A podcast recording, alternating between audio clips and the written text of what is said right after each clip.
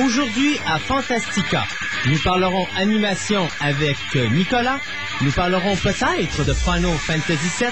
Tout ça et bien d'autres choses à Fantastica, l'émission radio.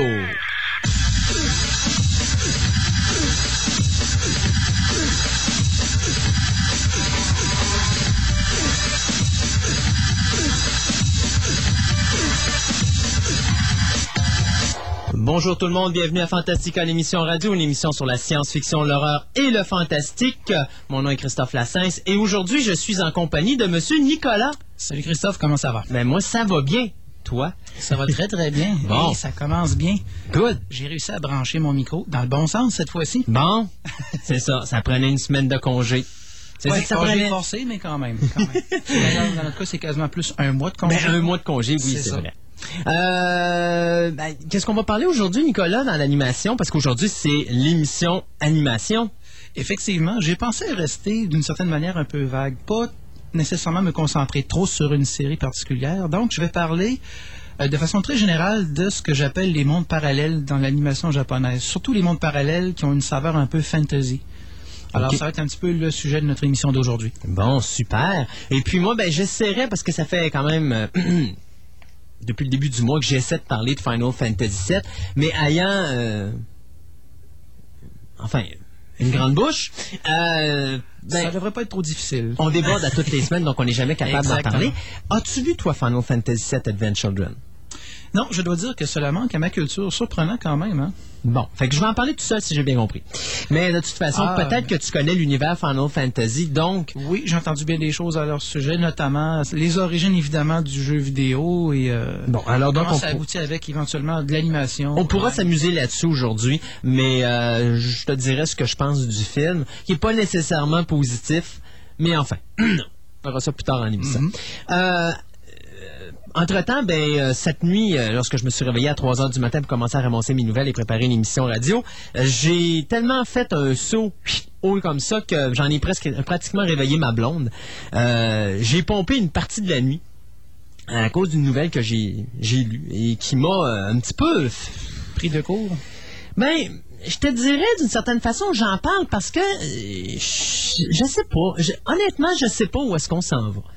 Euh, Puis quand je dis on s'en va, je parle pas de l'univers de l'ascension, l'horreur du fantastique parce que ça rentre pas vraiment dans le créneau, même si ça nous touche un petit peu.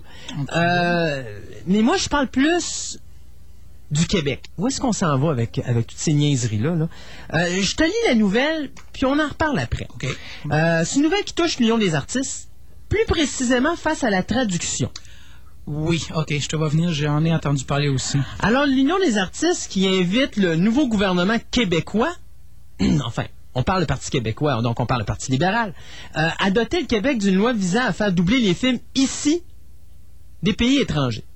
Ça, ça veut dire tous les films qui sont américains, euh, japonais euh, et autres. Ben, venez nous apporter vos films, on va les traduire. Pourquoi une loi? Ben, c'est parce que depuis quelques années, le Québec perd de plus en plus euh, la carte de la traduction face aux pays européens. Euh, dans la dernière année, le, la quantité de films doublés ici au Québec a passé de 78% à 73% Vous allez me dire, Bah, on a perdu 5% C'est quand même gros quand on considère la quantité de films qui sont traduits. Et on dit que présentement sur le marché, seulement 7% des films en DVD ont une traduction française provenant du Québec. Là, vous allez me dire, pourquoi qu'il s'affole, le petit Christophe, encore aujourd'hui? Ben, je vais vous expliquer. Moi, je suis né de la génération où, quand ça va mal, j'en dresse les manches, puis je rentre dans le tas. Si, par exemple, je suis dans une boutique ou chez un département et que je compétitionne avec un autre magasin et que je me fais passer une coupelle de raclée en ligne parce que l'autre magasin commence à me choper ma clientèle parce que je suis moins de compétition, qu'est-ce que je vais faire? Je vais-tu aller pleurer à mon boss en disant « Oh, il faudrait parler au Parti libéral pour faire une loi pour empêcher mon, mon compétiteur de me voler mes clients? » Ou est-ce que je vais relever les manches faire de quoi qui va faire en sorte que je vais aller rechercher ma clientèle parce que je suis en train de la perdre et comme ça me déniaiser et retrouver mon marché? Moi, je suis plus cette case-là. Le gars qui va se déniaiser, lever les manches, puis aller se battre au combat, puis dire Mon sacrement, tu veux me voler ma clientèle, mais tu vas voir que je ne donnerai pas ma clientèle parce que je vais me battre pour la garder. Ouais, mais je pense que je vois où tu t'en vas avec ça. Mais une chose, je veux juste faire une intervention. Oui, vas-y. C'est que euh, un des problèmes, je pense, c'est que je vais prendre l'exemple des Américains. Oui. Euh, ils ont, je pense qu'ils ont beaucoup de misère à concevoir que culturellement, on a un français euh, qui est particulier à notre région du monde Mhm. et que les traductions qui se font, par exemple en France, ne sont pas toujours adaptées, surtout lorsque c'est très argot. Tout à fait d'accord avec si toi. c'est un français plus international, et les Français sont parfaitement capables de faire des traductions avec un français plus international, tu vois ce que je veux dire? Exact. Ça passe très bien. Mais j'ai remarqué, euh, effectivement, à ce niveau-là, on dirait qu'ils sont pas capables de concevoir qu'on a, appelons ça, un besoin plus spécifique. On aime bien avoir un français avec des expressions qu'on comprend, OK. et pas nécessairement un argot très, très lourd et très empoulé. Moi, je vais t'arriver avec un point. D'après toi, on perd 5% du marché en un an. Pourquoi? Moi, j'ai, moi, là, tu me connais, hein. Je suis pas le genre de gars qui s'en va dans les lignes grises. J'ai du blanc, j'ai du noir. Même si les gens me disent, non, non, des fois, il y a du gris. Il y en a pas de gris. Tu veux trouver une solution rapide à ton problème. Tu peux t'éter dans le gris puis tu vas la rég- tu vas prendre des années, des années, des années à régler ton problème. Ou tu vas dans le blanc puis dans le noir puis tu le règles rapidement. Alors, il y a deux, à mon point de vue, deux raisons pour lesquelles, présentement, on est en train de perdre du terrain sur les Européens. Mon opinion personnelle, OK? La compétence ou le prix qu'on charge?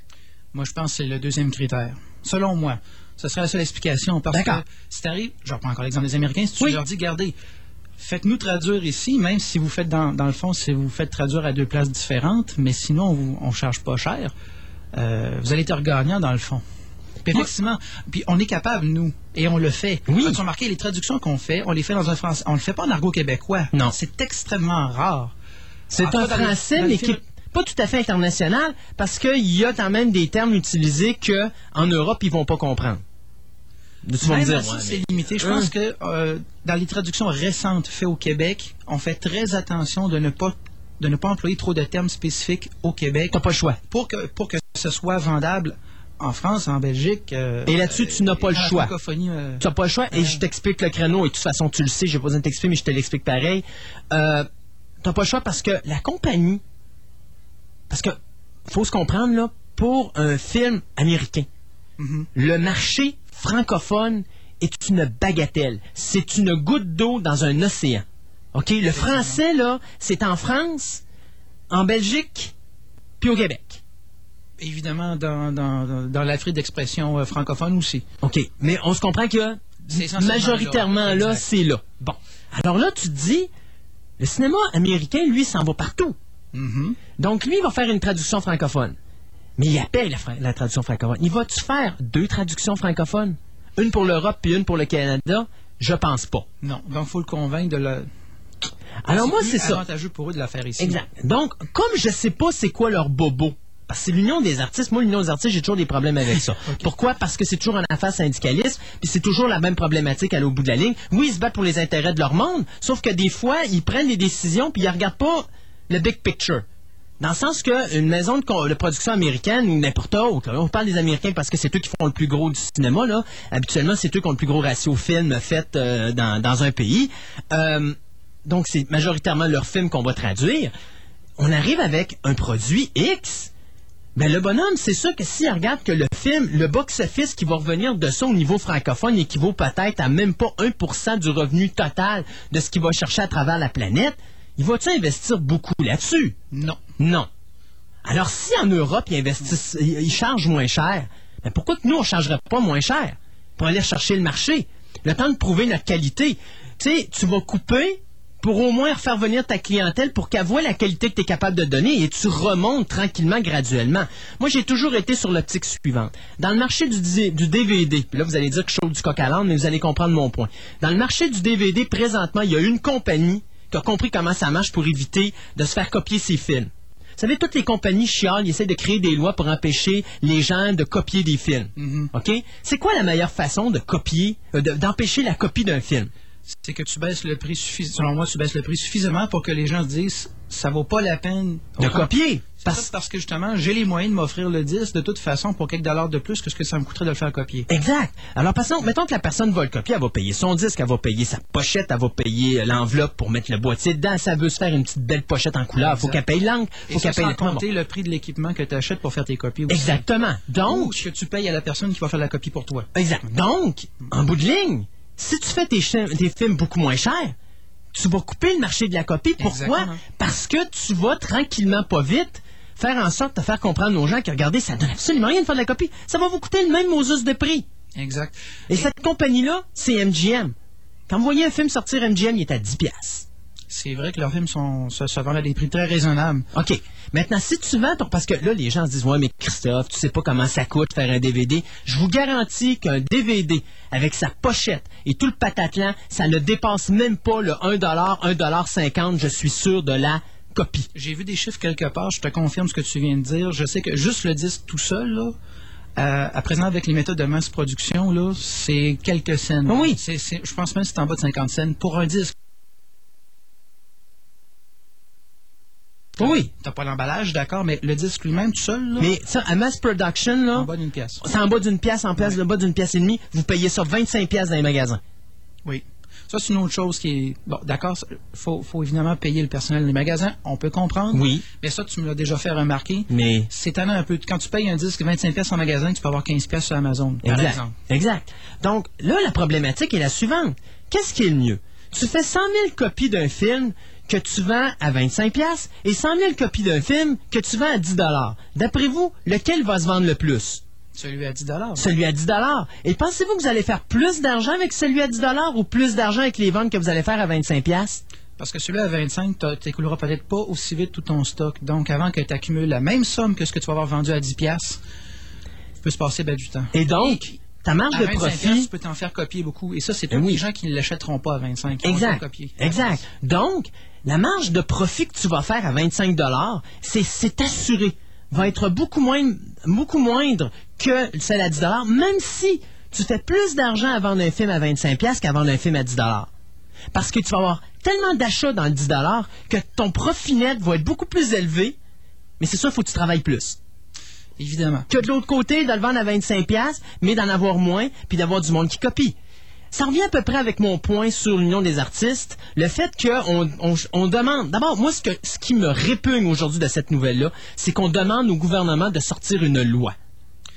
Le danger avec ça, je pense que c'est là que tu t'en vas, c'est qu'une telle loi pourrait effrayer davantage les compagnies. ils vont boycotter. C'est ça qu'ils vont dire, ah ben regardez, si on nous a posé des lois ou des conditions, ben regardez, on déménage nos, studios de traduction. Je vais, je vais être plus cru que ça si vous nous écœurez, on va vous envoyer de balader et je suis poli dans mes termes parce que j'ai le goût d'utiliser d'autres termes.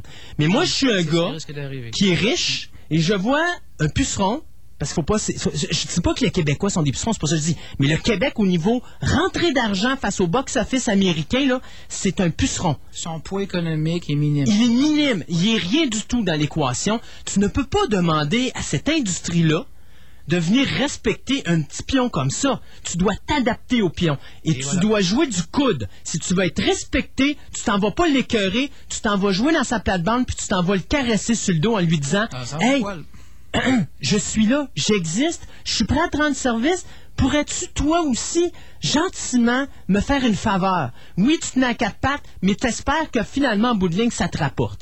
Moi, de dire, je m'en vais au gouvernement commencer à demander à créer une loi. D'abord, je trouve que c'est dire, maman, maman, il y a de la compétition, je suis pas capable de me débrouiller tout seul. Ça, ça m'écœure. J'ai aucun respect pour ça aucun respect. Levez vos manches, travaillez pour aller chercher. Il y a des gens qui chargent moins cher, regardez la solution, puis allez la chercher, la solution. Si c'est de la compétence, parce que je sais pas tout le dossier, mais si c'est de la compétence qui est le problème, puis que les Américains pensent qu'on n'est pas assez compétent pour faire de la job, ben envoyez donc les traducteurs à prendre des cours pour qu'ils soient plus compétents, puis qu'en bout de ligne, on soit capable, quitte à ce que le gouvernement investisse pour aider ces gens-là à être formés, euh, ça, je suis d'accord. Mais une fois que ces gens-là sont formés, ne demandez pas tout le temps de l'argent. Non, non. Formez la première équipe. La première équipe, après ça, s'occupera de former les autres. Ça, c'est toujours pour l'aspect de la compétence. Mais, je reviens à la question du prix qu'on charge. La question du prix qu'on charge. Je vais prendre un autre exemple. On s'écarte encore un petit peu, mais je pense qu'il faut encore le dire. Moi, je mettons que moi, je suis un, gros businessman américain. J'ai besoin d'ouvrir une usine. Ben, je m'excuse. Je vais préférer l'ouvrir au Mexique euh, pour un salaire de crève-fin que de l'ouvrir au Québec, où est-ce que je suis obligé de payer le gros prix mes Oui. employés. Oui. Puis c'est pas parce que je suis inhumain, c'est la business. Et, et le Pourquoi problème. qu'il y a tellement de, de- de- attends, on entend parler de ça régulièrement dans les nouvelles. Oui. Telle usine à telle place ferme, Oui. tant de gens dans la rue. Oui, mais la compagnie mère, qui est par exemple aux États-Unis, dans l'Ouest canadien, en Europe, ça lui revient moins cher d'ouvrir ailleurs dans le monde parce que les employés sont payés moins cher. Et c'est toujours la C'est problématique. pas ce qu'il y a de plus humain, Non. mais c'est la business. C'est ça, c'est de la business. Et moi, c'est ça mon problème. C'est, je comprends le point de vue syndical de dire on a besoin de charger de l'argent parce que ça n'a pas de bon sens, nos gens valent plus, puis on est moins payé qu'ailleurs et tatati tatata. Mais il faut regarder le point de vue économique.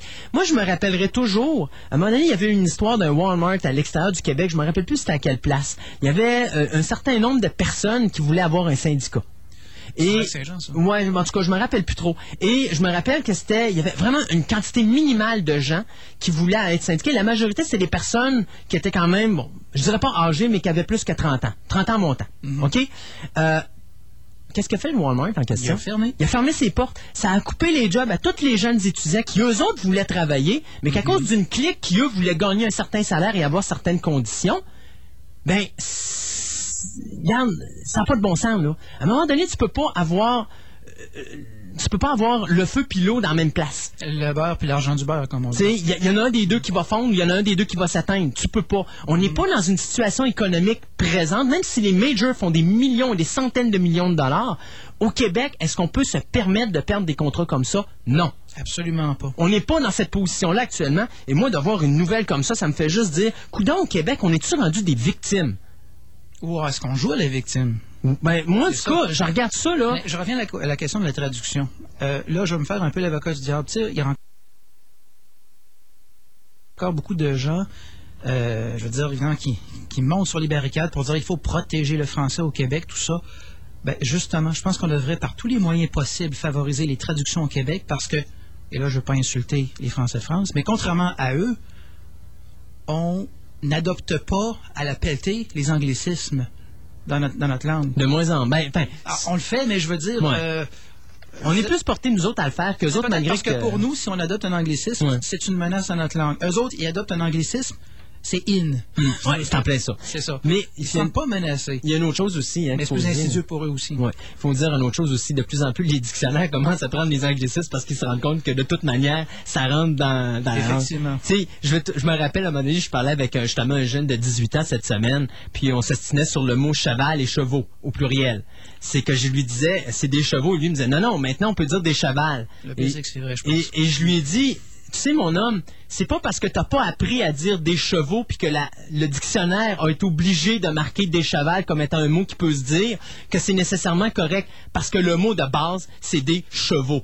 Point final. Et moi, je suis peut-être vieux jeu, je suis peut-être conservateur, je suis peut-être euh, rétroactif, mais je sais pas, moi, je serais jamais capable d'accepter dans mon français le mot des chevals. Je suis pas capable. Alors, ça revient à peu près à on la peut même affaire. On peut comprendre que euh, des fois, la complexité et les exceptions dans une langue, ça peut être chiant. Mais d'un autre côté, c'est ce qui fait la richesse d'une langue. Je suis d'accord, Quand mais- la langue devient trop simple, d'accord, elle est très pratique, très facile à apprendre, mais c'est ça, elle reste simple. Ce qui fait la beauté d'une langue et ce qui lui permet d'exprimer bien des choses précises, c'est quand elle a des complexités, selon moi. En tout cas, tout ça Non, pour dire que. hein. Ouais, non, non, mais regarde, c'est- ça nous touche un petit peu parce que Oui. veut, veut pas, c'est le cinéma. C'est des films qu'on va voir, c'est la télévision, c'est des séries télé. intérêts dont on parle dans Fantastica. Exact. euh, Et je vais aller vous dire. ça touche davantage ça parce que, euh, dépendant du créneau qui nous intéresse à Hollywood, il y a des traductions qu'on va chercher davantage à, à- qu'on va s'acharner davantage Oui. à prendre au Québec. Là encore là, je veux pas avoir l'air de, de critiquer quoi que ce soit, mais si on parle d'une histoire du terroir, nous les Québécois, on est très forts là-dessus. Beaucoup plus que sur la science-fiction. Là, je parle de la population québécoise en général. Oh, Donc, oui. on va plus s'acharner à aller chercher une traduction chez nous pour un produit comme ça que la science-fiction, qu'on va se faire un plaisir de larguer aux Français. Mais, bon, Puis, je vais revenir sur un point avec la traduction en question, euh, de l'idée de créer une loi.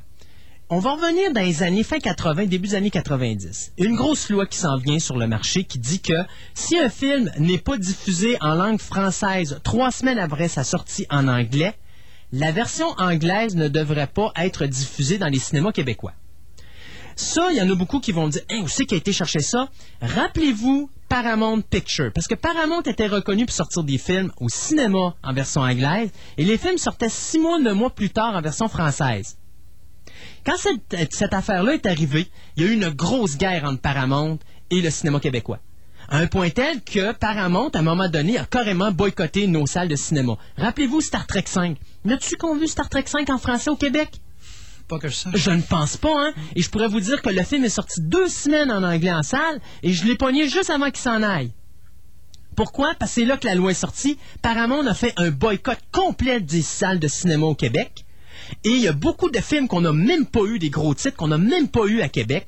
Et après ça, vous allez voir les films de Paramount sur les DVD, puis trouver une langue française là-dessus. Oh, il n'y en a pas? C'est normal, parce qu'ils n'ont pas fait pour le Québec, ils ont fait pour l'Europe. Et quand les DVD sont sortis, ils ont continué leur boycott et ils n'ont pas mis les, versions françaises sur les DVD américains. Est-ce que ça pourrait expliquer, parenthèse comme ça, pourquoi je crois quand Gladiator est arrivé en DVD ici sur les tablettes, il n'y avait pas de version française sur le pas. disque. Mais j'imagine que la version Région 2 pâle, Il y en avait une. en France, Oui, il oui, oui, il y en avait une. Et je vais aller plus loin que ça. Euh, présentement, il y a eu un événement et on a parlé des traductions. Alors, les prix orange, c'est les prix qu'on donne pour les compagnies qui font le plus d'efforts dans le domaine du traduction au Québec. C'est la Warner Brothers, malgré le fait que sa quantité a baissé. Mais les prix citron, on les a donnés à Fox. Pourquoi? Même s'ils ont passé de 47 à 52% de leurs films au Québec, on continue à leur donner le prix citron parce qu'ils font pas assez d'efforts? Et, oh, oh! Paramount!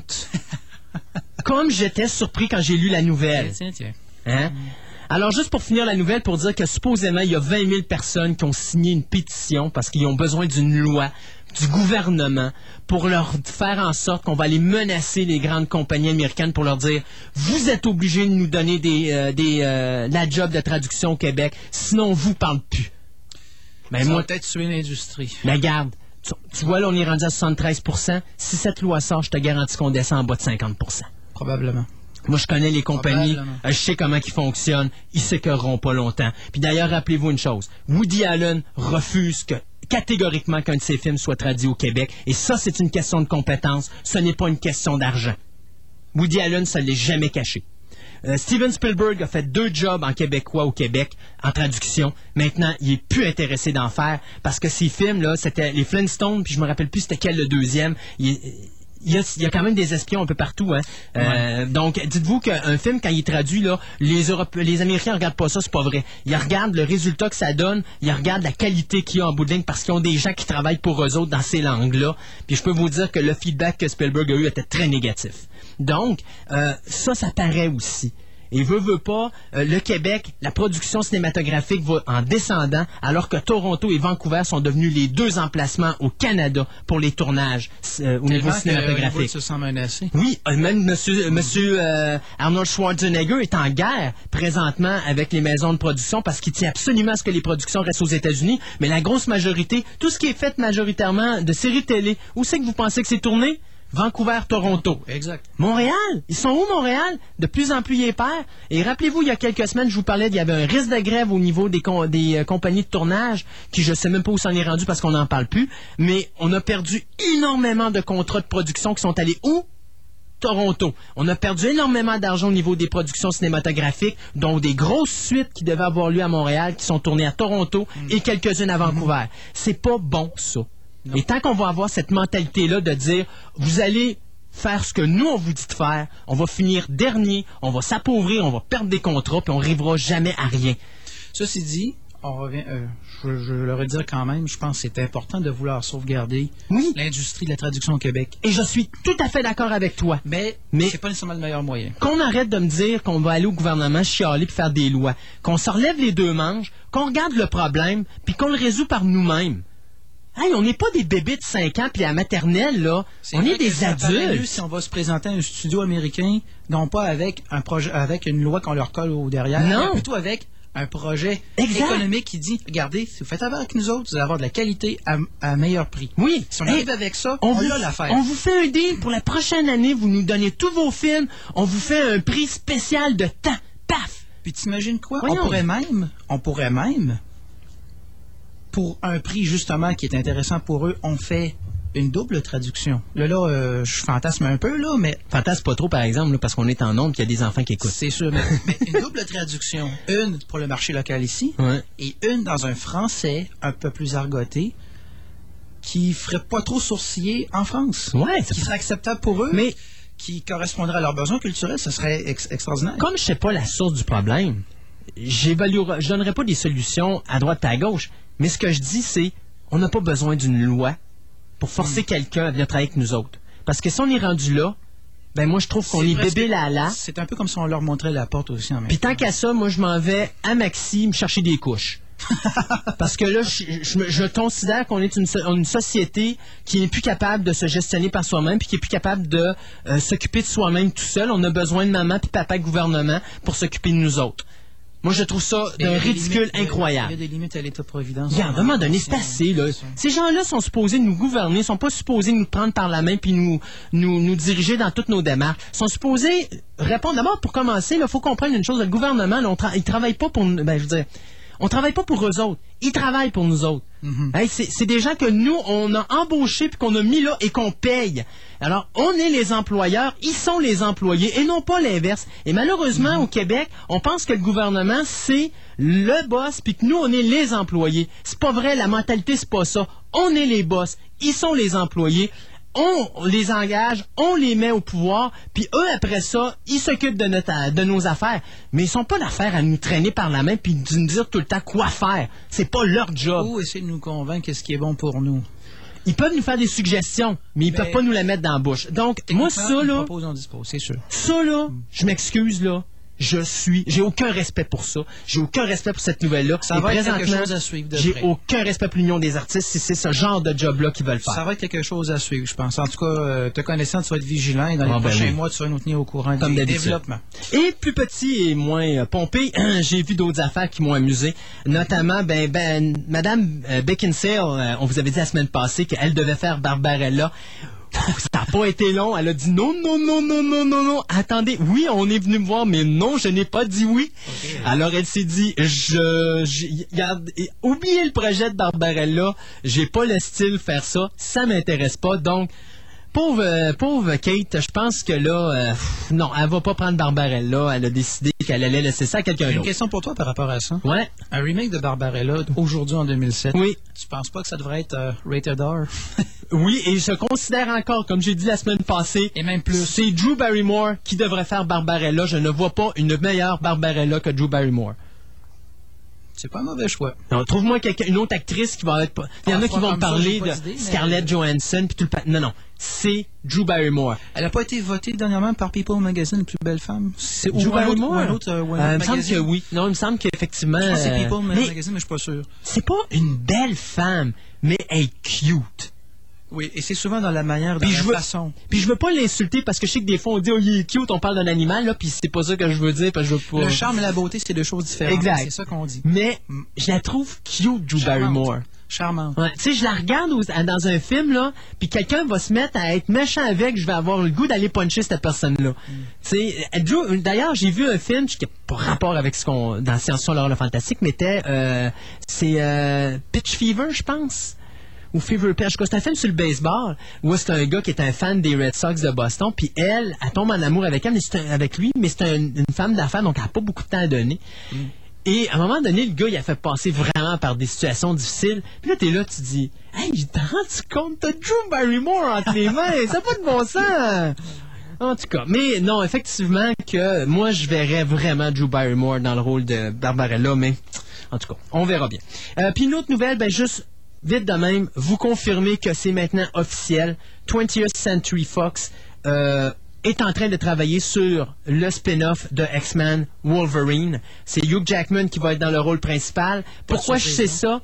Parce que euh, sur un des sites de casting de 20th Century Fox, j'ai vu cette nuit euh, une demande pour des,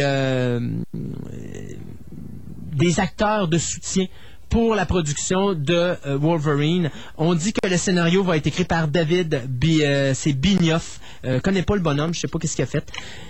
Mais ça pour vous dire, c'est parti, la machine est en branle. Est en branle, pardon. Donc, je considère que euh, très bientôt, on va avoir des nouvelles là-dessus. Un réalisateur, euh, Laura, euh, Laura, en tout cas, je me rappelle jamais son nom, mais Madame Donner va être encore productrice sur ce projet-là. Et il va y avoir un autre projet aussi que je vais vous parler tantôt dans les nouvelles de la semaine. Ça a commencé en Lyon, hein? Yes, sir. Ben, euh, aujourd'hui, euh, je me suis dit qu'on aurait... Parce que là, la semaine passée, je me suis fait péter ma bulle avec Ghostbusters. Je pensais que c'était l'équipement ici qui était défectueux. Ah, ah, c'est le mien qui était défectueux. C'était mon graveur DVD qui avait rendu l'âme et donc qui m'avait donné une piètre qualité d'enregistrement. Alors, je tiens à m'excuser à vous, les auditeurs. On n'a pas pu écouter Ghostbusters. C'est pas cette semaine qu'on va le faire, mais je vous garantis que cet été, va me taper un party Ghostbusters, c'est sûr et certain. Ceci dit, je me suis dit, pourquoi pas rester dans le mot? Ghost et, ah ben, regarde donc, c'est de l'animé euh, cette semaine dont on parle. Donc, j'ai décidé d'aller chercher la trame sonore de Ghost in the Shell Standalone Complex, la série, euh, Exactement. la saison 1 de la série euh, Mhm. télé de, basée sur les films euh, Ghost in the Shell. Donc, euh, on y va avec la première chanson qui s'appelle Run Rabbit Junk. Je me rappelle pas qui, qui l'a sorti, mais c'est pas grave. On y va avec ça. Des pauses commerciales comme d'habitude. Et on revient à Nicolas pour sa chronique animation. Excellent.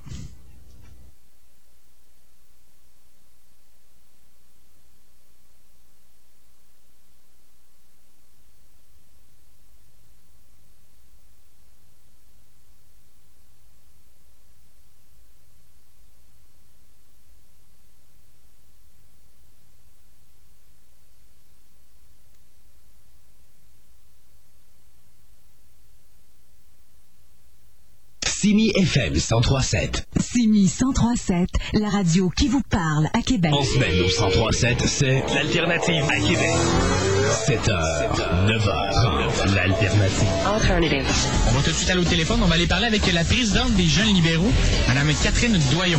Dominique, je sais que tu voulais, avais déjà des questions pour Mme Doyon. Moi, ce que je constate, c'est que le parti, dans son programme, n'a pas suivi ce qui a été voté à la plénière. Ce qui a été voté par les militants, c'est ce qui est appliqué euh, et c'est ce qui est dans le programme. C'est la même ligne, c'est les mêmes chiffres, c'est les, les mêmes calculs. là. Euh, je vous dirais que non. Et je vous entends griffonner en même temps. Vous attendais de faire le calcul. Je, je crois qu'on s'en parlera pas là-dessus aujourd'hui, Je mais pas, en euh, effet. 7h, 9h30, l'alternative. Si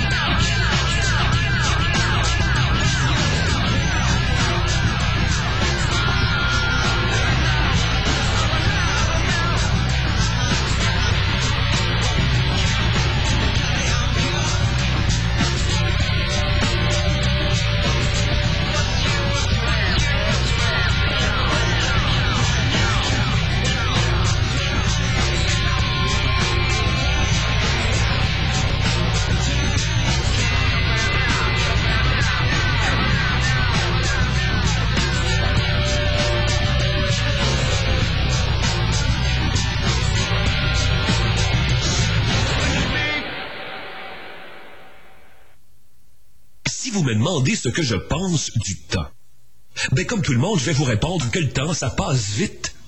Si vous me demandez maintenant ce que je pense du temps quand les deux taxes sont payées chez Tanguay, là, il n'y a pas vraiment de mots pour vous dire à quel point ça passe vite, sauf un dimanche. Dimanche, ça vient vite. Quand les deux taxes sont payées sur absolument tout chez Tanguay. Les deux taxes payées sur tout jusqu'à dimanche. Est-ce que je vous l'ai dit que les deux taxes sont payées sur absolument tout jusqu'à dimanche chez Tanguay? Un message de prudence d'Éric Lapointe, joueur à la retraite des Alouettes de Montréal. Quand le carrière me passe le ballon, faut que je fasse attention à ce qui s'en vient, de tous les côtés. Sinon... Ouh. C'est pareil pour les trains. Quand j'arrive à un passage à niveau, je regarde toujours des deux côtés avant de traverser. Parce qu'un train peut arriver à tout moment, des deux côtés. Si je fais pas attention, c'est fini pour moi. Un message de cette station et d'Opération Garotin. Le babillard, le babillard, le babillard, le babillard. Le samedi 19 mai, nous vous invitons au Grand Bazar du Patro de Charlebourg. Vous pouvez louer une table pour seulement 25 au 626-0161 et également nous apporter vos objets dont vous ne vous servez plus à partir du 12 mai au Patro de Charlebourg. Information 626-0161. 1037. Hopefully into your car. Thank you! Simi FM 1037. Le 1037, c'est une programmation à votre image. En semaine, dès 7h, vous écoutez l'Alternative. Actualité et opinion. Dès 11h30, vous écoutez l'Alternative avec Dominique Dumas et Pierre-Sébastien Gauthier. Dès 15h, vous écoutez Total Sport, édition retour avec Mario Hudon. Simi FM 1037. La radio qui vous parle à Québec.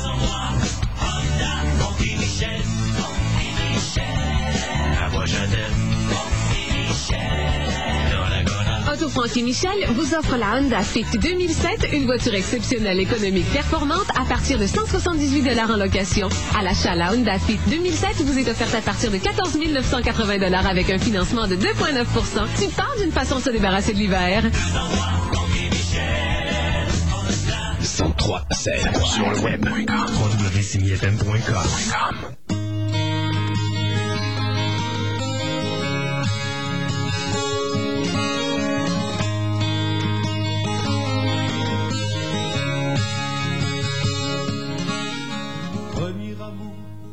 Vous écoutez Fantastica. Avec Christophe Lassens.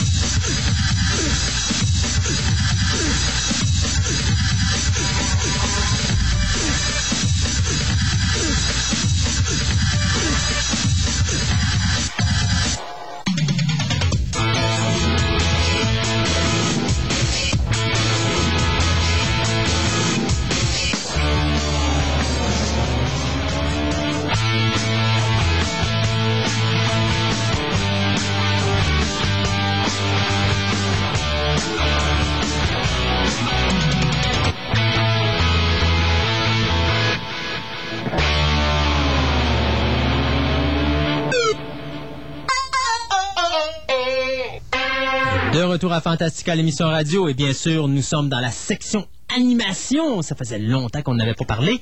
Monsieur Ça Nicolas, apparaît, hein, quand oui. on a une absence d'un mois, ça, ça paraît pas mal. Ça nous bouleverse tout au complet, Nicolas. On est tout à l'envers, puis. Mais j'avais repris la torche euh, en étant ici en onde, seul au combat et en le dire seul au combat. D'ailleurs, euh, je tiens à t'en remercier d'avoir réussi à tenir l'émission euh, Oh, seul. c'est- t'as arrêté, c'est pas moi, faut que tu remercies. C'est tous les auditeurs qui ont eu le courage de m'écouter tout seul pendant deux heures. C'était atroce pour eux autres, surtout pour leurs oreilles aussi. Ceci dit, tu sais, à m'entendre chialer à toute longueur de journée, ils sont écœurés pendant deux heures. Hein. Mais euh, non, ceci dit, à un moment donné, est certaine, on peut pas te reprocher de défendre tes opinions. ou, de, de- de manquer de... de, de, de pas, de pas défendre mes opinions. C'est ça, exactement. là. Ceci dit, euh, j'avais quand même diffusé des thèmes de vieilles séries télé. Je l'avais profité. Puis euh, ça avait été, on a eu du fun pendant pendant ces deux heures là. Puis, euh, je veux dire, c'est pas pour me déprécier, mais euh, je doute je doute que beaucoup d'auditeurs dépendent de ma chronique là, pour vivre. Là, mais c'est vrai là, que ça fait tous les amateurs d'animé, je m'excuse là, mais il était, il était dépressif cette journée-là. il était plus capable de se tenir debout. J'ai reçu des téléphones, des emails en quantité industrielle en disant où est Nicolas Mais là, il est là. Ça ressemble à ça. Et voilà. Donc, euh, comme euh, je t'en avais parlé un petit peu plus tôt aujourd'hui, euh, j'ai pensé aborder la- le thème de ce que j'appelle les univers parallèles fantasy en animation japonaise. Bon, on s'entend aussi dans les mangas. Maintenant, Christophe, qu'est-ce que j'entends par univers parallèle? Là, c'est pas seulement l'univers fantastique où se déroulent des aventures, quoi que ce soit, ou de la science-fiction. Ce sont des univers qui ont plusieurs points en commun.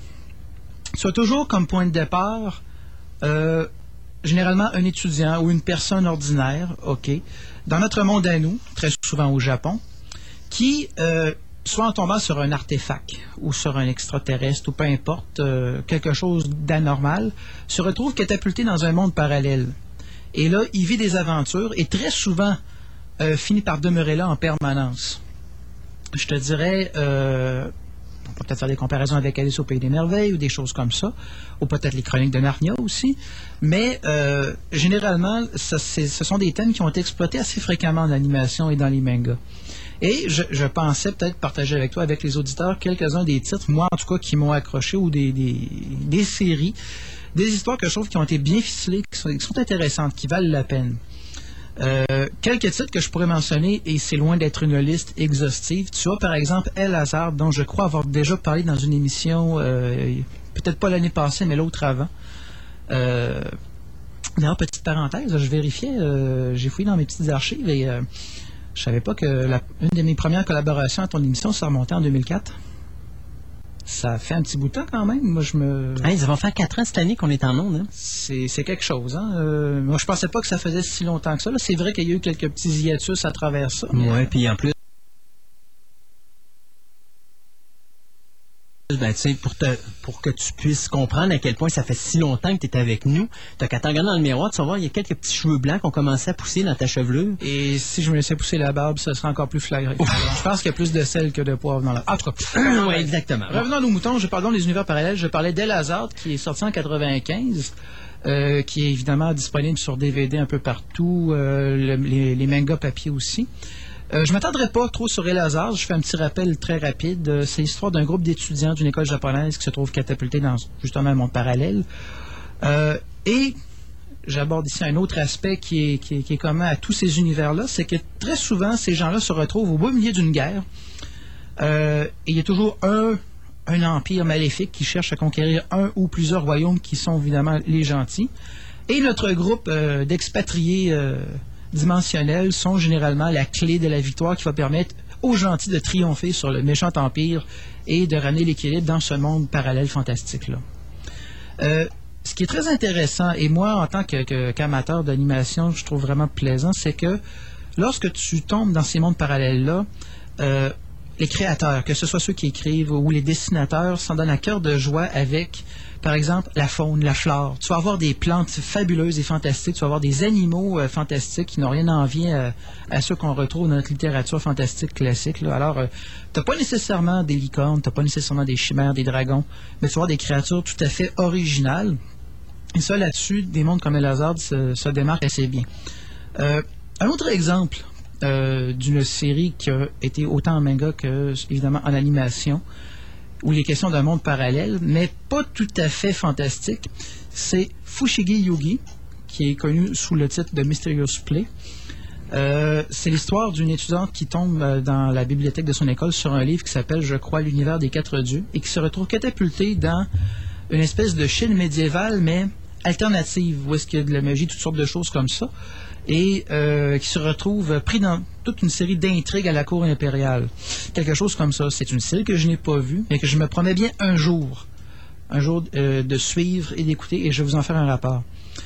Ça, malheureusement, je dis malheureusement, c'est une série pour, pour laquelle je n'ai pas encore vraiment abordé la chose parce que. Ben, tu l'as pas vu. Je l'ai pas vu parce que là, on parle pas de un ou deux disques, là. On parle de peut-être 25-30 disques. C'est énorme. C'est une grosse, grosse série, là. C'est quand tu t'embarques On là-dedans. parle de quoi, là, 120 épisodes? Il y en a beaucoup. Je pourrais peut-être, ben, regarde, donne-moi 30 petites secondes. Comme d'habitude, j'ai toujours ma petite Bible. à Oui, c'est long, 30 secondes à la radio, tu sais. Parce Je que pendant sais. 30 secondes, il se dit rien, on Il y a parle du pas, il y a du silence, très, Et euh, c'est ce qu'il faut pas faire à la radio, il faut surtout pas qu'il y ait de silence. Je te dirais, il y a d'abord eu euh, 52 épisodes de 25 minutes. Après ça, tu as eu euh, deux épisodes de 56 minutes, dans le fond des, euh, des, me- des, euh, des films télévisés. Et tu as eu après ça des euh, d'autres directs ou vidéos là, de 45 minutes et de euh, 30 minutes respectivement. Toi, tu as beaucoup, beaucoup de Mais on matériel. parle de combien d'épisodes au total? Quand même, on approche, je te dirais, du 120 et dans ces environs-là. Mais comme beaucoup de séries à succès, on va pas sur un DVD te mettre 10 épisodes. Ben on non. va des fois essayer d'en mettre aussi peu que 3. Ben, de toute façon, la- ouais, puis de toute façon, je te dirais le maximum, mettons, un, ov- ben, euh, un épisode de 20 minutes ou de 30 minutes, tu peux pas vraiment en mettre plus que 6 par DVD. À moins de sacrifier les extras et les petites affaires, les petits Ou la qualité. C'est ça. Parce qu'on parle de, compression, hey, on parle de tout ça. 3 heures euh, passées, là. euh. Non, c'est certain. C'est certain, là. euh. Mais je te dirais, il y a certaines compagnies qui sont plus généreuses que d'autres sur la quantité de matériel qu'ils mettent. Et moi, je te dirais, j'aime bien avoir des extras, mais je suis toujours un peu déçu quand je dois me sais, payer de ma poche là, une, une grande quantité de disques Ouais. parce que tu as juste trois épisodes, puis que les extras sont pas si... euh, C'est extra que ça. Exactement, pas si abondant que ça. Là. Fait que c'est un peu décevant dans ça. là En tout cas. Mais ceci dit, euh, Fushigi Yugi, je le recommanderais quand même pour ceux qui sont curieux de savoir qu'est-ce que c'est, parce que on me dit que justement, comme beaucoup de productions d'animés, ça respecte l'intelligence euh, de l'auditeur ou du lecteur, et euh, c'est une histoire qui est complexe et qui se suit d'épisode en épisode. C'est pas le genre de série, selon moi, où tu peux arriver dans l'épisode numéro 27 et euh, savoir qu'est-ce qui se passe. C'est le genre de série que tu dois suivre avec une certaine fidélité.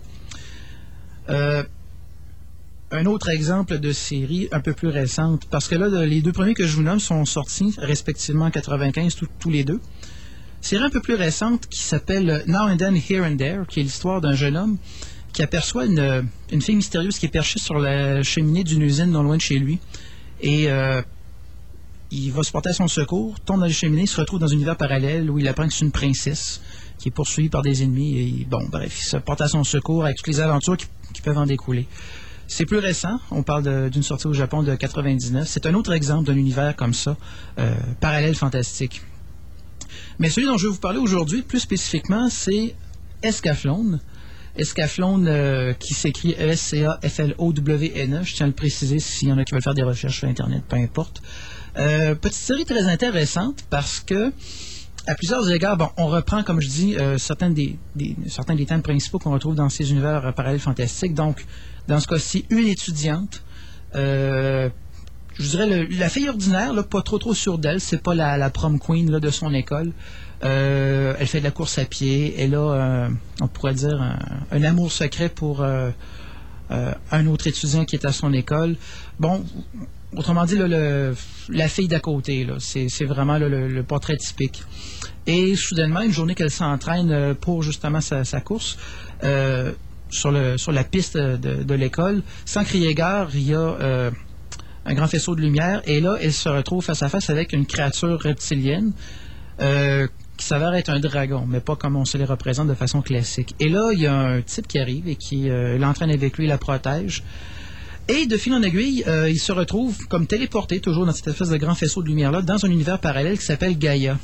Et la particularité dans ce monde-là, c'est que il y a des royaumes qui s'affrontent et qui utilisent euh, des, grandes machines, des grands robots de guerre pour se battre. Et euh, le type qui lui a sauvé la vie, la, demoiselle s'appelle en passant Itomi Kanzaki. Elle est sauvée par le prince Van, prince du royaume de Fanelia, qui a été récemment euh, occupé ou en tout cas très durement touché par euh, le méchant empire de Zyback. Et le prince a réussi à s'enfuir avec l'espèce de grand robot de combat qui, défendait le royaume et qui s'appelle Escaflowne. Tu m'as fait peur parce que je pensais à me parler de Goldorak, là. Euh, je te dirais, je vais y arriver tantôt. Il y a une raison pourquoi on parle de robots géants qui se battent ici. Euh, alors, euh, la particularité, c'est que ces robots-là ont besoin d'une énergie particulière. Et lorsque l'énergie d'Escaflowne finit par défaillir, ça c'est dans les tout premiers épisodes, l'épisode 1 et 2, c'est en tuant le dragon et en récupérant son cœur et en le plaçant dans la matrice de- d'Escaflowne que Van va réjuvéner l'énergie de son robot. Et là, on, on rencontre tous les autres personnages de cette série-là et qui se mettent en place graduellement. Et c'est là qu'on apprend petit à petit quelle est la situation géopolitique de Gaïa. Et d'ailleurs, de Gaïa, en passant, il y a deux lunes dans le ciel. Il y a notre lune classique et notre propre Terre, que les Gaïens appellent la lune mystique. Donc, et évidemment, de la Terre, Gaïa n'est pas visible. Euh, autre particularité. Et Itomi est en possession d'un pendentif qui est l'hérité de sa grand-mère. On ne sait jamais vraiment précisément qui pouvait être sa grand-mère. Était-elle à l'origine une Gaïenne C'est possible, ça reste un peu vague. Mais on s'aperçoit que son... Il y a comme une espèce d'écho de, de, pouvoir associé à son médaillon qui fait que, entre autres, elle voit des visions du futur. Euh, elle anticipe des choses et elle peut justement influencer un peu le cours des événements. Et Escaflowne répond aussi à sa présence. Donc, elle a un rôle clé à jouer dans ces espèces d'opposition-là. Euh, bon. Elle s'aperçoit un petit peu à sa, grande surprise que Alan, un autre prince euh, du royaume d'Asturia de ce, de, de- de ce monde-là, a une ressemblance troublante avec euh, l'étudiant sur, lequel elle avait un, un crush finalement. Et il se met une espèce de, de triangle amoureux entre elle, Van et Alan. Et bon, les autres personnages, je vais les passer très rapidement. Il y a Falcon, qu'on apprend qui est le frère aîné de Van et qui a passé du côté de l'ennemi, qui est un des généraux des forces de Zyback. Euh, Alan, dans sa jeunesse, a perdu sa jeune sœur. On découvre plus loin dans la série qu'est-ce qu'elle est devenue, mais il y a une espèce de punch que je ne vendrai pas. Elle est. Euh... T'as dit que tu le vendrais pas. Je sais, je Non. sais. C'est tentant, mais. Non. Enfin, non. Je vais laisser la surprise aux gens. Euh, pourquoi je vous parle d'Escaflowne plutôt que de parler peut-être d'une autre série? D'accord, une des raisons, je l'ai vu, je l'ai bien aimé.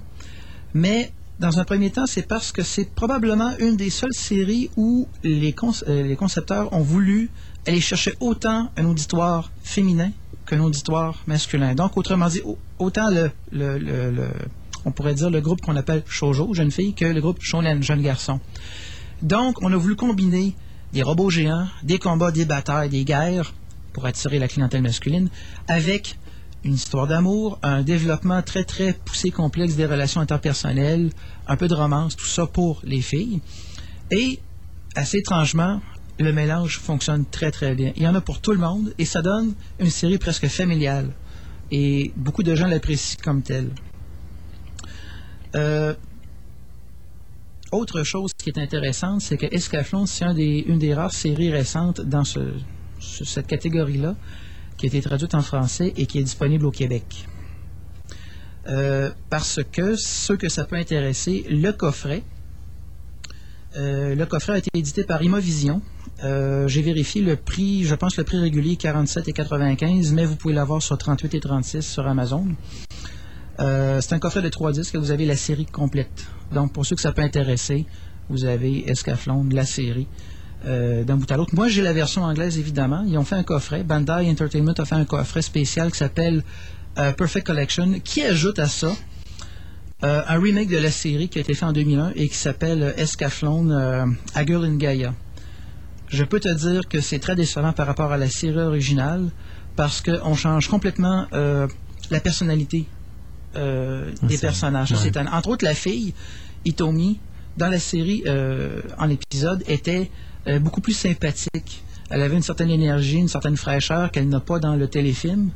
Et en plus, dans le téléfilm, chose que moi, j'ai beaucoup de misère avec ça, c'est un sujet un peu tabou, la fille est suicidaire. OK. Je sais pas, mais bon, peut-être que pour le japonais, c'est moins tabou que chez nous, mais moi, j'ai trouvé que c'était peut-être. euh, moi, je trouvais que ça démolissait beaucoup la crédibilité du personnage. De- Tu t'attaches pas à ce personnage-là à cause de ça. Elle a une espèce d'attitude je m'en foutisme qui fait que non, c'est pas pantoute là, celle qu'on a appris à aimer dans la série. Euh, un de mes amis qui a vu la série a fait un petit commentaire sur le style de dessin. C'est un peu une signature euh, particulière. La façon dont les nez sont dessinés. Ah, t'aimes ou t'aimes pas. Ils ont une espèce de petit nez retroussé, allongé qui peut être très. À la Candy? Oui, quasiment. Mais je te dirais même un peu plus exagéré. OK. Alors, ceux qui trouvaient ça cute, ça, ça passe bien, mais il y en a d'autres, ça leur, ça leur a un petit peu tombé sur les nerfs. Hmm. Maintenant, parce qu'évidemment, on ne parle pas seulement que d'animation, mais on parle de manga. Mm-hmm. Les mangas sont disponibles, encore une fois, en français. J'ai voulu favoriser le plus possible Bien ceux sûr. qui veulent évidemment l'avoir en français. Chez Pika Édition, donc vous pouvez le trouver au titre Vision d'Escaflowne. C'est fait, fait par euh, le dessinateur et auteur Katsu Aki. Euh, c'est en principe vendu à 12,95 chacun, donc en vente dans les librairies qui tiennent évidemment du manga papier. Pour ceux qui veulent l'avoir euh, en version originale anglaise, c'est disponible aussi. Je n'ai par contre pas été capable de repérer la maison d'édition précise, mais le prix est sensiblement le même en anglais. Donc pour ceux qui préfèrent avoir une version comme ça, c'est disponible aussi sans problème. Parce que c'est quand même Escaflowne, une série qui a presque 10 ans. Euh, Ça va vite, hein? ça va vite. Ben, même dans les faits, ils ont 11 ans. On est en 2007, c'est sorti en 96 au Japon. Mais pour la sortie nord-américaine, on approche du 10e anniversaire et je ne serais pas surpris que Bandai Entertainment fasse un spécial, un coffret particulier pour ça. Le dixième. Ça pourrait être Ah, Ça me intéressant. fait rire. Ben, peu- juste par, par curiosité comme ça, euh, Cowboy Bebop, euh, c'est quoi, 2001, 2002? Quelque chose comme ça, ça passe vite. Ça, ça fait 5 ans, là. Oui. C'est moi, c'est ce qui m'a vraiment... ben, Il y a Akira qui m'a fait partir dans l'anime, mais ce qui m'a Mhm. vraiment accroché, c'était vraiment Cowboy Bebop. C'est pas compliqué. Cowboy Bebop, vu, vu que tu en parles, c'est un, c'est un incontournable. Comme Akira, c'est un des, c'est un des jalons, je te dirais, dans l'histoire de l'animation. Là, Euh, ça a créé vraiment un autre groupe de, de mordus, je pense, dans, dans le genre. Je te disais qu'une des particularités de Scavlon qui est bien, c'est qu'ils ont voulu aller chercher autant les garçons que les filles. Ce qui est ironique, c'est qu'il y a eu deux spin-off manga papier euh, qui ont décidé au contraire de séparer complètement les choses. Tu as eu une histoire Vision of Escaflowne qui est strictement ou qui vise davantage les gars, c'est du shonen. Et tu as une autre série qui s'appelle Messiah Knight, encore basée sur Escaflowne, qui elle vise strictement Les filles. les filles. Alors pourquoi avoir décidé de, de, de- de faire la fourche finalement? C'est vrai, ça. euh, en manga, je sais pas, mais peut-être qu'ils se sont dit pour euh, le médium littéraire, peut-être que c'est mieux de cibler davantage les, les groupes particuliers que d'essayer de faire un grand melting pot. Mais c'est une série qui, comme je te dis, a eu beaucoup de popularité. Et la preuve pour qu'elle soit non seulement traduite en français, mais que Imavision nous en fasse une version NTSC Région 1, je pense que, hors de tout doute, c'est c'est intéressant. Il y a des gens qui, qui, en tout cas, qui ont été très mordus de ça. Euh, des gens qu'on a connus, nous autres, euh, qui euh, ne jouent que par ça. Je ne sais pas si Pascal Chaplot nous écoute, mais je sais que ça une de ses séries cultes. Euh, probablement qu'elle a d'ailleurs mis la main sur le coffret dont je vous parle. Alors, euh, j'ai voulu garder ça court, Christophe. C'est pas mal ça. Mais on parlait de quelque chose ce matin, puis d'un côté, je me disais, Hey, je vais leur lancer là-dessus. Euh, tu me disais que les événements, les, les univers parallèles, c'est pas juste, on s'en va dans une autre dimension, quelque chose du genre. Mais on parlait de Steam Boy ce matin, Oui, qui peut être d'une certaine façon un autre type d'univers parallèle, parce que moi j'ai vu Steam Boy. alternée, Ouais. Steam Boy. Comme beaucoup d'autres euh, d'autres sujets qui reprennent ça. L'histoire alternée, c'est que tu as. On prend une époque particulière et je remarque que entre le. Je te dirais le 18e. C'est surtout 18e, 19e siècle. Non, disons 17e au 19e qui sont populaires pour faire de l'histoire alternée. Mm. Steam Boy, c'est un exemple. On parle de la révolution industrielle, mais avec un développement. Ben, Pas je- mal poussé, là. Exact. Ben, je t'avais donné un exemple. Ouais. Euh, Peut-être pour replacer nos auditeurs, euh, moi je parlais du genre steampunk. Steampunk qui est un terme qui a été euh, sorti pour comme faire le- l'équivalent de cyberpunk. Cyberpunk, petite définition rapide, c'est euh, un genre de science-fiction particulier dans un futur proche où la technologie est couplée à un environnement de vie qui n'est pas nécessairement utopique, un environnement qui est au contraire dystopique, c'est-à-dire euh, c'est un univers qui est très sombre, très pollué. euh, je veux dire, l'urbanisation est partout, les grandes corporations dominent. euh, euh, bon, Mais un, bon exemple de cyberpunk, je dirais, dans- au cinéma hollywoodien, je te dirais un film phare selon moi. Tu as Blade Runner, et d'un côté plus peut-être euh, humour noir, tu as Brésil. Oui. C'est du cyberpunk, je trouve, jusqu'à un certain point. Bref, ça, vous donne, ça donne une idée un petit peu qu'est-ce que c'est. Et le steampunk, par comparaison, euh, encore une fois, je vais prendre un exemple à Hollywood. Un film qui, selon moi, est du pur steampunk, c'est Wild Wild West. Quand tu vois la grande araignée mécanique, quand tu vois justement la technologie là, euh, de Loveless, c'est vraiment ça. Et Steamboy, c'est un peu aussi du steampunk. Parce qu'on parle de l'époque de la révolution industrielle, mais avec des machines qu'évidemment on n'aurait jamais songé à construire à cette époque-là. De toute façon, c'est ça. ça. Ça me faisait, parce que ça, je disais euh, ce matin, je t'en parlais, puis on- je te disais à quel point que la première fois que j'ai écouté Steam Boy, j'ai complètement débarqué parce que c'était Ça comme demande une trop. seconde d'écoute. Et quand je l'ai réécouté Ouais. la deuxième fois, euh, je l'ai pas vu du même œil et je l'ai adoré. Mais c'est sûr que c'était comme trop au niveau du. Ils nous amènent, ils nous font comprendre qu'on est dans l'époque euh, du passé de la Terre, mais soudainement on est rendu comme dans le futur parce que veut, veut pas la technologie qui est bien trop avancée. Puis t'as beau dire que c'est le, le Steam ou euh, je sais pas comment ils appellent ça en français, le. le- Ben, dans le fond, c'est un peu ça la particularité du steampunk, c'est euh, recréer une société fictive Mm. avec les moyens de cette époque-là, mais avec les av- Ben, je te dirais les. Est-ce que la- Rosso rentrerait pas là-dedans? D'une certaine façon? beaucoup de, de- beaucoup de, de, de, de productions de Miyazaki touchent à ça un petit peu. T'as juste à regarder, euh, bon, Nausicaa c'est dans le futur, Nausicaa of the Valley of the Mais euh, House Mais sur- Moving Castle. Oh, House Moving Castle, euh, Porco Rosso, euh, sur- surtout que Miyazaki est un, est un fan de l'aviation et de tout ce qui est machine volante. Alors lui, créer des machines volantes alternatives, euh, c'est un génie pour ça. Et c'est un autre exemple d'application technologique Oui, parce avec que des moyens anciens. Porco mais- Rosso, quand tu regardes les avions a là-dedans, tu te dis, bon, OK, c'est supposé se passer pendant la Première Guerre mondiale, Exact. mais les avions qui sont là, là, sont louches. plausible d'un point de vue technologique, mais d'un point de vue Réel. Ouais, on C'est pas ça, vu ça. c'est- c'est- c'est- Mais c'est un certain charme quand Ouais, même. T'aimes ou t'aimes pas. Exact. euh, Exact. Merci beaucoup, Monsieur euh, Mhm. Alors, nous, bien, on... hey, là, c'est par exemple ce que tu nous fais écouter, parce que là, on a débarqué un petit peu de ce que tu nous parlais comme sujet, mais, Mais c'est intéressant que tu amènes Steam Boy parce que, oui, effectivement, les univers parallèles fantastiques peuvent avoir un- un- une dimension de, de magie, Mhm. une dimension euh, KPDP médiévale et tout ça, mais tu peux avoir une dimension justement technologique. moi, ce que j'appelle, j'appelle ça l'univers What If. Oui, exactement, exactement. D'ailleurs, il y avait un film, euh, je c'est Fatherland, ça s'appelait, avec euh, Rutger Hauer, où tu étais dans un univers, mais comme si les nazis avaient gagné la Deuxième Guerre mondiale. Alors, c'était comme un what if. Alors, Ok. tu étais dans la, t'étais dans la génération d'aujourd'hui, mais dans un monde où les nazis avaient remporté la Deuxième Guerre. Donc, ça faisait vraiment un look weird. Ça te prend du temps à vraiment rentrer dans le film parce que tu essaies de comprendre la réalité dans lequel que t'es, mais c'est pas une réalité que tu connais. Et c'est pas un film de science-fiction.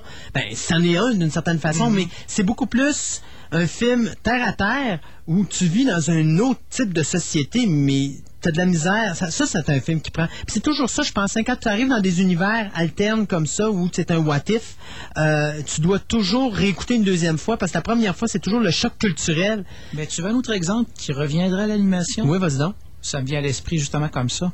Euh, The Wings of Oneamise. Ça, je connais pas. Qui a été une des premières productions de, du studio qui nous a donné d'ailleurs euh, euh, Evangelion. OK. Et ce qui est particulier, c'est que ça se passe sur une autre planète. Les gens de cette planète-là ont, tous, ont l'air tous que de plus humains. Je veux dire, euh, j'ai l'impression que tu, leur, tu ferais une autopsie sur, sur un d'eux, puis ce serait, regarde, tu ne pourrais pas différencier d'un humain. là. Ils ont passé par le Stargate. Et ce qui est particulier, peut-être. Oui, c'est ça. euh, on, plais- on plaisante, là, mais mettons, là, mettons. Et ce qui est particulier, c'est que ça donne un peu une planète avec une des, civilisations une technologie un peu comme si, sur notre propre terre, le Japon et l'Asie auraient été des puissances impérialistes. Ce serait eux qui auraient développé la révolution industrielle euh, et toutes ces choses-là. Donc, tu vois une nation qui est un peu genre comme le Japon, qui en est à son premier vol spatial. Et ce qui est intéressant, c'est le look esthétique qu'ils ont donné à la technologie. Tu vois toute l'influence, je dirais, qu'on associe généralement à l'esthétisme asiatique dans leurs machines, dans leur technologie, et c'est génial. Et c'est ça que je trouve d'original de, cette série-là. Et euh, d'ailleurs, petite anecdote, pour Wings of j'ai su que pour représenter les communications radio d'une des nations euh, plus exotiques, ce qu'ils ont fait, c'est qu'ils ont écrit d'abord le texte en japonais. Ils l'ont traduit, ils l'ont fait traduire, je pense, par un Européen. Et après ça, ils ont rechangé les syllabes et retraduit ça encore en japonais pour le faire lire par des japonais. Fait que ça donne quelque chose qui sonne complètement étranger, mais qui a l'air plausible au niveau des inflexions. Quand tu dis qu'il y en a qui mettent vraiment des efforts et du travail dans, Ah dans- dans des choses comme ça, quand tu le sais pas, ça tu peux pas t'imaginer les efforts qu'ils ont mis dans ça, mais c'est vraiment Wings of Only Amis, vu qu'on en parle, c'est à voir. C'est et ça tombe très très bien dans la discussion sur les univers alternés ou les univers What If. C'est un bon exemple. Euh, au niveau de la musique que tu veux nous faire entendre, c'est euh, El Hazard, c'est ça? C'est El Hazard, c'est la petite musique qu'on entend à la fin de chaque épisode de, euh, de El Hazard. OK. Et euh, parce que je croyais être en mesure de pouvoir vous apporter la- une musique associée à Escaflowne. D'ailleurs, la musique d'Escaflowne, pour ceux qui, comme toi, ont adoré la musique jazzée de Yoko Kano, c'est Yoko Kano qui a fait la trame sonore de Escaflowne. C'est elle qui avait fait la trame sonore de Cowboy Bebop. Exactement.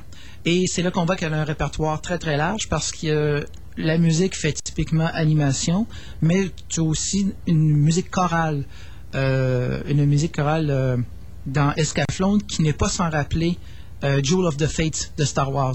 Épisode 3. Et, euh, Ah non, épisode euh, un. épi- ben, qu'on entend aussi dans les Ouais. deux autres, là, mais euh, qu'on entend particulièrement dans l'épisode 1, là, le, le combat entre euh, euh, ben. ce cher Darth Maul et, euh, Et les deux autres. Qui-Gon Jinn. Voilà. Alors, on écoute ça. C'est beau, merci Nicolas. Alors nous, on écoute euh, cette euh, trame-là. On revient avec quelques pubs publicitaires et par la suite, on revient avec euh, les nouvelles de la semaine.「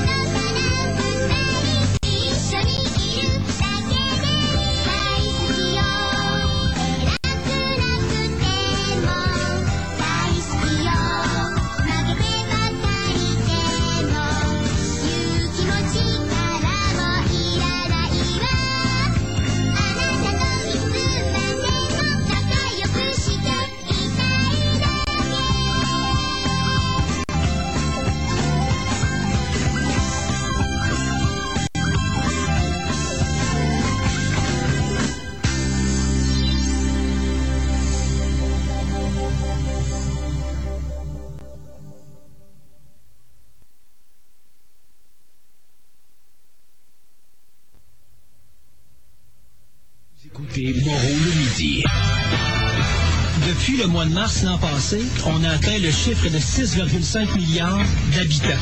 Tout le monde peut m'appeler sauf un. Là, il va se reconnaître. Georges, Étienne, Hébert, Raymond-Marie, Blanchette. Quand t'appelles bonhomme, tu passeras pas dans mes shows. Puis là, je le dis de façon polie. Si c'est toi qui rappelles, à un moment donné, c'est pas compliqué, on va mettre ça dans les mains de la police. On va régler le problème. Je vous jure qu'on va le régler le problème. 11h30, vous écoutez Moreau le midi. Au salon Barbier Goulet, on coupe tout, puis on le coupe bien. Que ce soit pour la barbe ou les cheveux. Venez rencontrer Jean-Marc, Christine et Bianca et demandez-leur la spécialité. La coupe des prix. Pour un excellent service sans rendez-vous, c'est le Salon Barbier Goulet, 94 32 Henri Bourassa, 626 54 83, 626 54 83. En semaine au 1037, c'est Total Sport. Salut, ici Mario Hudon. En compagnie de Yannick Lévesque, ne manquez pas du lundi au mercredi, Total Sport final de 22h à minuit. En simultané, CJSO Sorel et Simi Québec. Total Sport final. 1037. CME FM. Ludwig van Beethoven composa quelques-uns des plus grands chefs-d'œuvre de la musique classique, malgré une surdité bien présente. Aurel Joliat du Canadien de Montréal a débuté sa carrière avec des bâtons sculptés dans le bois des arbres de la Nouvelle-Écosse. À 8 ans, Pablo Picasso réalisait ses premières toiles à l'aide de plumes d'oiseaux fixées à un bout de bois. Pendant 143 jours, Terry Fox parcourut plus de 5000 km sur une seule jambe dans le but d'amasser des fonds pour le cancer. C'est connu, les plus grands artisans de l'histoire sont partis de loin et disposaient de très peu de moyens pour étaler leur génie. Au 1037, on dispose d'une vingtaine de watts, mais maudit qu'on en dispose bien. FM 1037. La radio qui vous parle à Québec. Le meilleur rock. 1037. 1037. Vous écoutez Fantastica. Avec Christophe Lassens.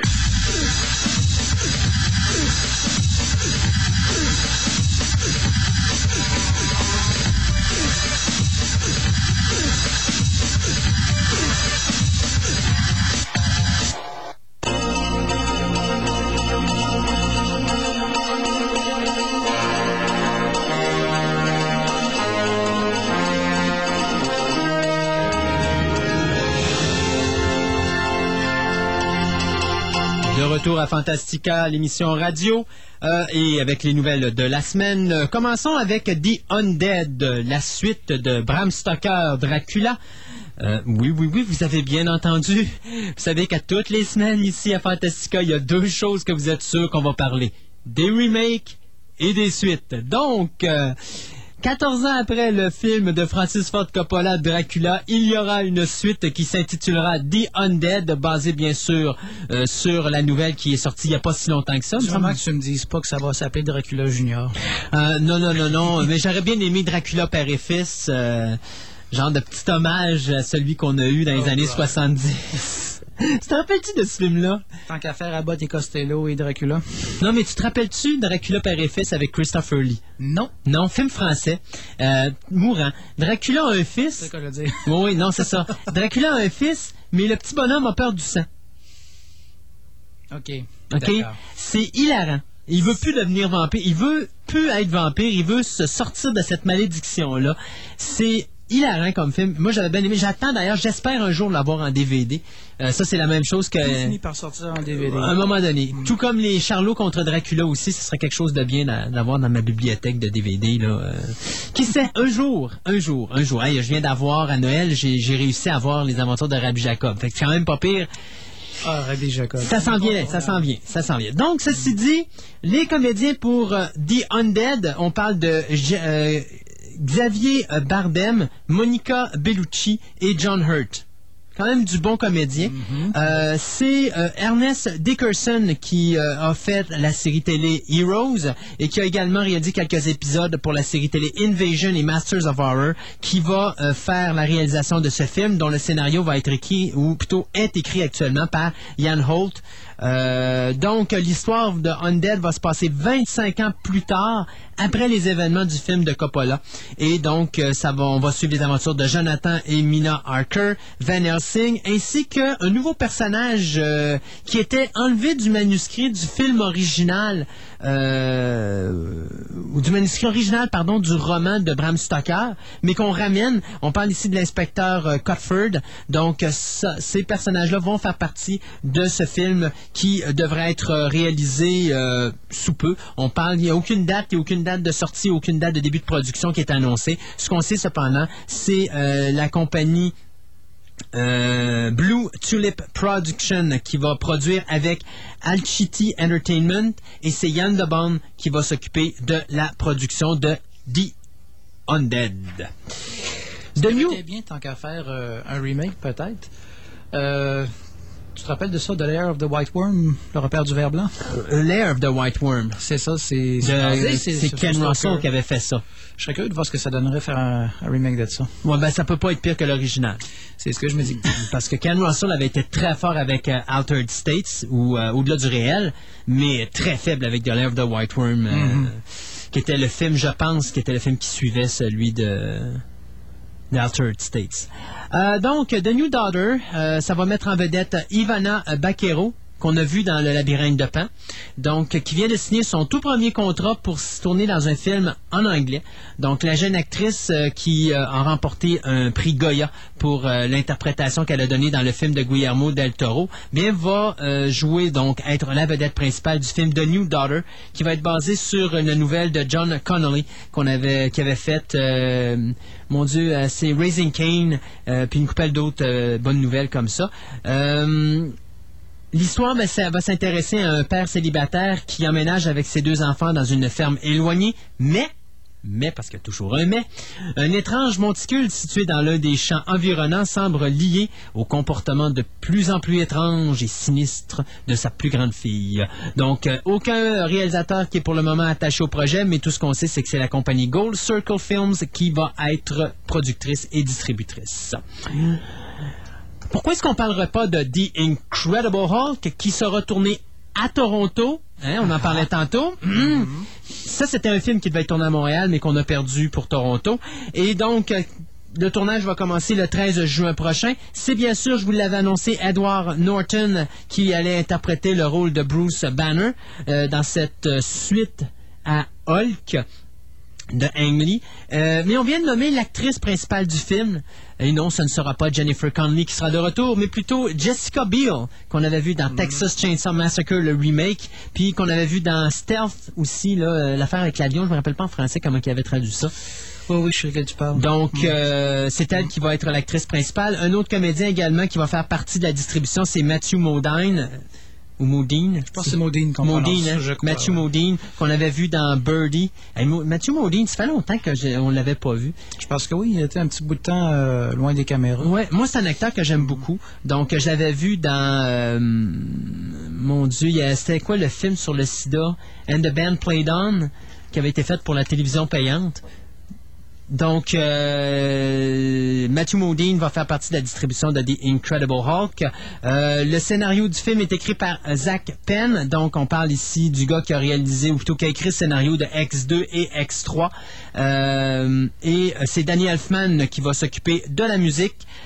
Moi, ce qui m'a inquiété dans cette nouvelle-là, c'est ce qu'a annoncé Avi Arad cette semaine, c'est-à-dire, euh, ça va être un nouveau Hulk. Oui, il y aura une histoire d'amour et ça va se rapprocher beaucoup plus de la série télé que le film de Ang Lee. Donc, en réalité, il nous a absolument rien apporté de positif pour ce film-là, autre qu'en plus, il nous a rajouté le fait que Hulk allait changer de couleur. Non, non, non, inquiétez-vous pas, il sera pas gris. Non, non, non, non, il sera pas, il sera pas bleu, il virera pas schtroumpf. Non, non, non, il sera pas rouge parce qu'il est de mauvaise humeur. Il va tout simplement avoir une autre teinte de vert. N'importe quoi. Donc, The Incredible Qu'est-ce que Hulk. ça donne de changer la teinte de verre? en tout cas, absolument rien.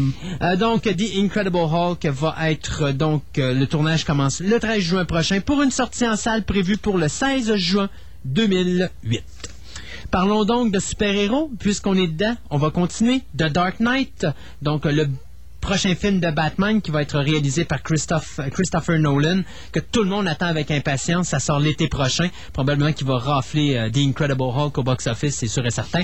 Euh, on a un nouveau comédien qui vient de se joindre dans la distribution déjà assez, euh, assez impressionnante. C'est Eric Roberts, le frère de Julia Roberts. Donc, euh, Eric Roberts, qu'on avait vu, euh, oh mon Dieu, euh, Best of the Best, puis une couple d'autres films n'avaient comme ça. Il n'a pas vraiment eu une bonne carrière, Eric Roberts. Donc, peut-être le fait d'être dans le film de Dark Knight, ça pourrait lui donner un second souffle. Donc, euh, l'acteur va se joindre donc à la distribution, qui est déjà composée de, et tenez-vous bien, c'est toujours Christian Bale, Michael Caine. Mais Eric Roberts, dont tu nous parles, Oui. Ce serait pas lui par hasard qui avait fait euh, The Master dans le premier téléfilm de Doctor Who en 98, si ma mémoire est bonne? Tu vas me le dire, puis c'est l'ordinateur devant les yeux, tu le regardes. Moi, je ne C'est sais pas. ça. Ouais, c'est ça, je me disais. Il me semble qu'on l'a vu dans ça, mais je vais te confirmer ça. Christian Bale, Michael Caine, Morgan Freeman, Gary Oldman, c'est déjà confirmé, c'est tout de retour. Se rajoute à ça S. euh, Heath Ledger qui va faire le Joker et Aaron Eckert qui va faire Harley Dent qui deviendra plus tard euh, Two-Face. Donc euh, Dark Knight ou The Dark Knight, la suite de Batman Begins. Pas sûr qu'on va voir la l'épouse de Tom Cruise là-dedans. hein? Non, elle a jumpé, ça fait longtemps. façon- Ils ont dit qu'elle avait refusé de revenir, mais moi je pense qu'ils ont tout simplement montré la porte de sortie, puis... Pas juste ça, je pense qu'elle a peut-être pas reçu la permission de son mari. Oh, c'est vrai, il y a ça aussi, c'est important. Euh, tantôt, je vous parlais de Wolverine. Alors maintenant, je vais vous confirmer un deuxième euh, spin-off qui est vraiment parti. On parle bien sûr de Magneto. Beaucoup de gens disaient, ben non, ça se fera pas. Eh bien, ça se fait. c'est un villain, là, techniquement. Oui, alors c'est David Goyer, celui qui nous a donné Blade 3 et qui a écrit le scénario de Blade et Blade 2, qui va réaliser Magneto, euh, donc euh, qui va être produit par 20th Century Fox et Marvel Studios, qui va être distribué par 20th Century Fox. Ian McKellen va être de retour dans le rôle de Magneto, mais très important de spécifier, c'est un rôle secondaire, c'est-à-dire que on va voir Magneto jeune, on va voir Magneto très jeune et à la fin, on verra peut-être un Magneto adulte. Chose c'est certaine, c'est que Ian McKellen n'interprétera pas le personnage de euh, Magneto du début jusqu'à la fin. Il va l'interpréter seulement soit au début quand il va se remémorer sa vie, ou soit à la fin quand il deviendra le Magneto qu'on connaît. Euh, donc le scénario est de Shelton Turner.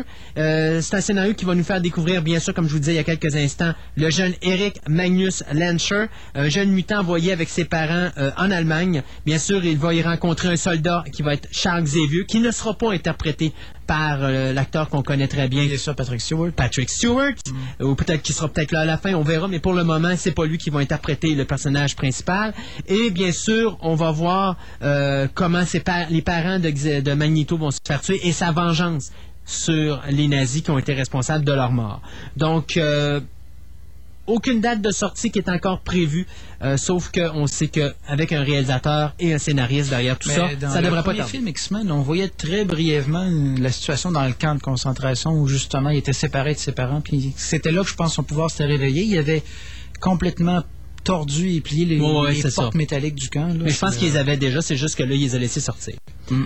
Oh, j'en connais un. C'est dommage que Gaëtan n'est pas avec moi aujourd'hui. Il serait tellement heureux de cette nouvelle-là.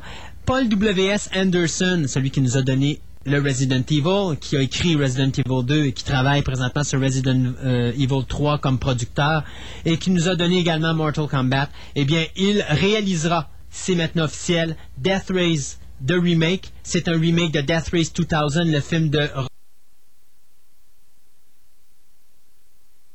Roger, Oh, euh, yes. le film de Roger Corman de 1975, chose que je vais Avec vous un certain spécifier. David Carradine. Oui, l'original. Qu'on n'avait pas. euh, Mais finalement. je m'excuse. Death Race 2000 doit être mémorable pour une interprétation magistrale. Oui. OK? Oui, Machine Gun Joe ne peut pas être oublié. Et on parle ici de Sylvester Stallone. oui. OK? C'était d'ailleurs un de ses tout premiers rôles au cinéma. C'est officiellement son premier rôle au cinéma en dehors du film 3X. Bien important de le spécifier. Donc, le film s'appelle Death Race parce qu'on peut plus l'appeler 2000 vu qu'on est rendu pas loin des années, des années 3000. Et comme il y a eu quelque chose qui se passait dans les années 3000 aussi. On a décidé de laisser faire ça, puis juste d'appeler ça Death Race. L'histoire, ben, c'est ça, c'est un futur euh, proche dans lequel on crée une course automobile dont l'objectif, en plus d'arriver premier à la ligne d'arrivée, Et de compter des points en, c'est de ramasser, c'est ça, c'est de ramasser le plus de points en frappant le plus de piétons possible. Bien sûr, vous avez des bébés et des personnes, euh, des vieilles personnes qui valent un certain nombre de points, c'est les plus importants. Et après ça, on diminue avec les femmes et les hommes. Les hommes, ben, comme ils sont euh, un petit peu plus forts, un peu plus rapides, ben, c'est toujours eux qui ont le moins de points lorsqu'on les frappe. Donc, le tournage débute à la fin de l'été et l'acteur principal est déjà signé. C'est nul autre que Jason Stat- euh, Statham. Donc, si vous savez pas c'est qui, pensez à The Transformer. Non, pas The Transformer, excusez. Erreur, je suis désolé. The Transporter. OK. Celui qui se bat et qui n'a pas beaucoup de cheveux sur la tête et qui est un excellent euh, pilote de voiture. Donc, c'est lui qui va être euh, dans le rôle principal de Death Race. Donc, ça, j'ai hâte. Oui, t'es pas le seul. Euh, Il y a euh, quelque chose qui s'en vient d'intéressant. Euh, c'est un petit film qui s'appelle Condition Dead. Condition Dead, c'est un genre de mélange de film d'horreur zombie avec Aliens le retour ou Aliens tout court, Aliens 2. Donc bien sûr, on parle d'un film de zombies qui sera produit par Tyrese Gibson, Clint Morris et Rock Shank. Euh, ça va être réalisé par Patrick Lucier, le réalisateur français qui nous a donné White Noise 2 et Dracula 2000. Et ça va raconter l'histoire d'une équipe d'élite gouvernementale chargée de chasser les zombies. Ça va bien jusqu'au moment où il se retrouve en fâcheuse posture quand il tombe sur un nid de zombies extrêmement vicieux.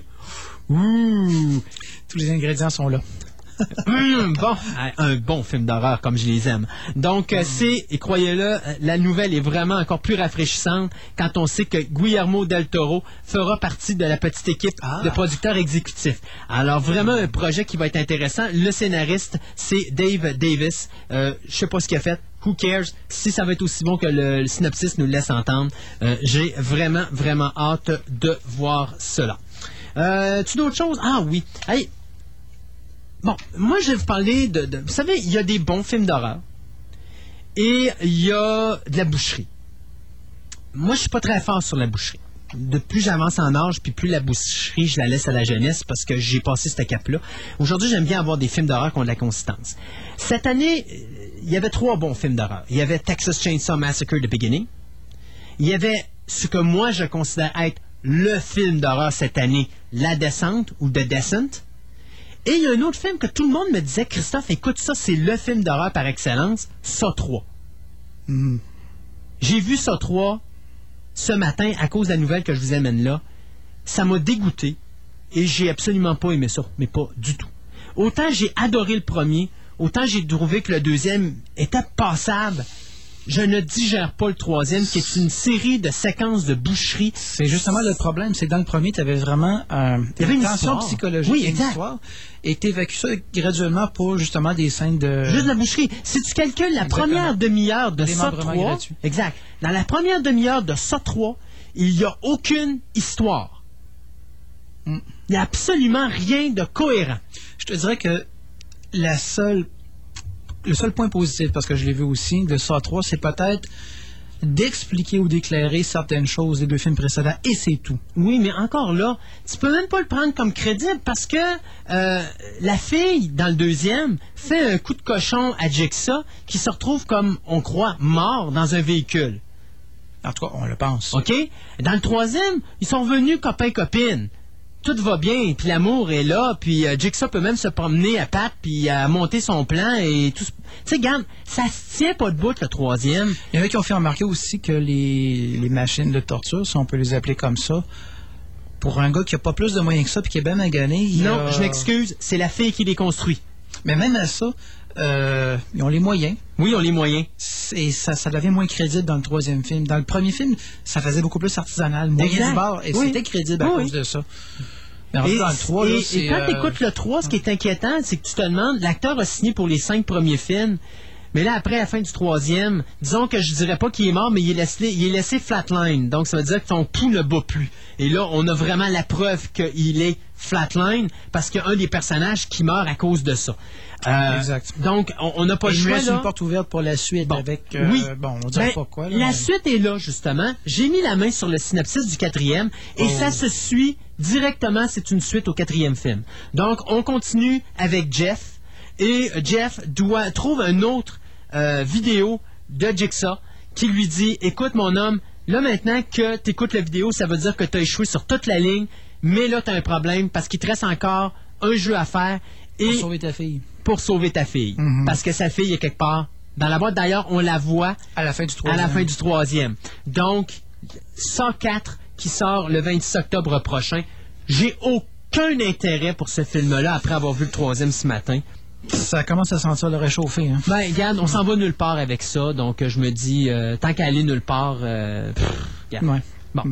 Euh, mais, hey, sais-tu, je dirais pas le nom de l'animateur radio qui a dit ça, mais il y a un animateur radio qui disait à un moment donné, qui parlait du cinéma québécois et qui disait de toute façon au cinéma canadien, il se passe plus rien. Je voudrais peut-être ramener les pendules à l'heure et dire que ça, c'est des films complètement canadiens. C'est entièrement canadien de A à Z. OK? C'est financé par le Canada, c'est tourné au Canada, c'est tout fait avec du Canadien. Acteur compris? Oui, ben les acteurs peuvent être aux États-Unis, mais tu comprends que Pour majoritairement, c'est des productions canadiennes. Euh, ça, trois, quand même, pour vous montrer la différence entre un cinéma canadien qui a évolué, qui est devenu cinéma international, et un cinéma québécois qui refuse d'évoluer et de devenir un cinéma international, malgré que la der- dernière production, il commence un petit Ben, peu... quand tu regardes quelque chose comme Bon Cop, Bad Cop, Ouais, ben c'est ça, il commence... si ça vient cet été, le Nitro, là, c'est la même chose. là. Ils commencent tranquillement à y aller, mais ils n'ont pas le choix. Juste pour euh, faire un petit clin d'œil à la production canadienne, c'est de dire que le film Ça a coûté 10 millions de dollars à produire et il en a ramassé 150 millions à travers la planète. Ça dit tout. Ça dit tout, là. Donc, c'est énormément, énormément de sous ramassés. C'est d'où la raison pour qu'on a un 4, un 5, un 6, etc. Là. Je pense que tant que ça va ramasser... est considérée payante. Ben oui, Exactement. eh, ben, c'est l'objectif. Tu fais un film pas cher, tu ramasses beaucoup d'argent, tu fais de l'argent, tu reproduis toi-même. Pas besoin de demander au gouvernement de te donner de l'argent, t'en as pas besoin. T'en fais plein d'argent. Et voilà. l'argent que tu ramasses, t'es capable de financer un film. Si ton film ramasse 150 millions, on peut-tu comprendre si t'en as coûté 10 à l'origine, tu peux remettre un 10 millions de ton investissement de 150 millions, à produire un autre film, tu vas continuer à, à- à ramasser de l'argent, puis tu vas pouvoir laisser la place à des jeunes qui, eux, ont besoin de cet argent-là, de produire des petites productions pour eux aussi, à un moment donné, créer une industrie cinématographique qui est en santé. C'est ça, de la business. C'est ça que je disais au début de l'émission, se relever les manches, là, puis travailler pour ramasser euh, les besoins et d'arrêter d'être une victime, là, puis de demander de l'aide à tout le monde. On est capable, on est capable de demander de l'aide pour partir, mais après ça, on est capable de s'en tenir, et ça est un très bon exemple. Un autre exemple, Cube. Cube, Hypercube et Cube Zero, c'est une trilogie canadienne, film de science-fiction canadien. Le premier avait été réalisé par un réalisateur qui s'appelle Vincenzo Natali. Ouais, c'est un Italien, je le sais, mais il est quand même, je pense, canadien d'origine. Ceci dit, canadien de nationalité. euh, non, ben, il est, il est- il est canadien d'origine, mais ses parents sont italiens. Ok. Ceci dit donc, il a fait Cypher, et là, il va faire un nouveau film qui s'appelle Spli- Splice, pardon, qui va être réalisé à Toronto cet été. Hmm. Et donc, c'est un, euh, une, le film va raconter, va suivre l'histoire de deux jeunes scientifiques qui deviennent célèbres après avoir fusionné l'ADN de différents animaux afin de créer des créatures fantastiques. Cependant, bien sûr, quand on fait des choses comme ça, on ne sait pas où arrêter et c'est ce que ces deux gens vont faire. Ils vont finir par ignorer les limites légales et éthiques lorsqu'ils vont rajouter de l'ADN d'être humain à travers ça et ça va donner Splice, donc euh, un film qui va être écrit et donc réalisé par Vincenzo Natali. Euh, le scénario va être également écrit par Antoinette Terry et les producteurs, euh, ben, ça va être Bryant et Doug Taylor et euh, aussi Guillermo del Toro qui va être encore aussi impliqué dans ce projet-là. Donc, il se passe des choses au Québec, ben, au Canada. Donc, euh, on est capable de faire de quoi au Québec aussi. Tout à fait. Hey, on s'arrête quelques instants pour euh, petit bout musical de Ghost in the Shell euh, Standalone Complex. Par la suite, après, on aura quelques petites pauses commerciales et on revient à notre table ronde avec Final Fantasy VII.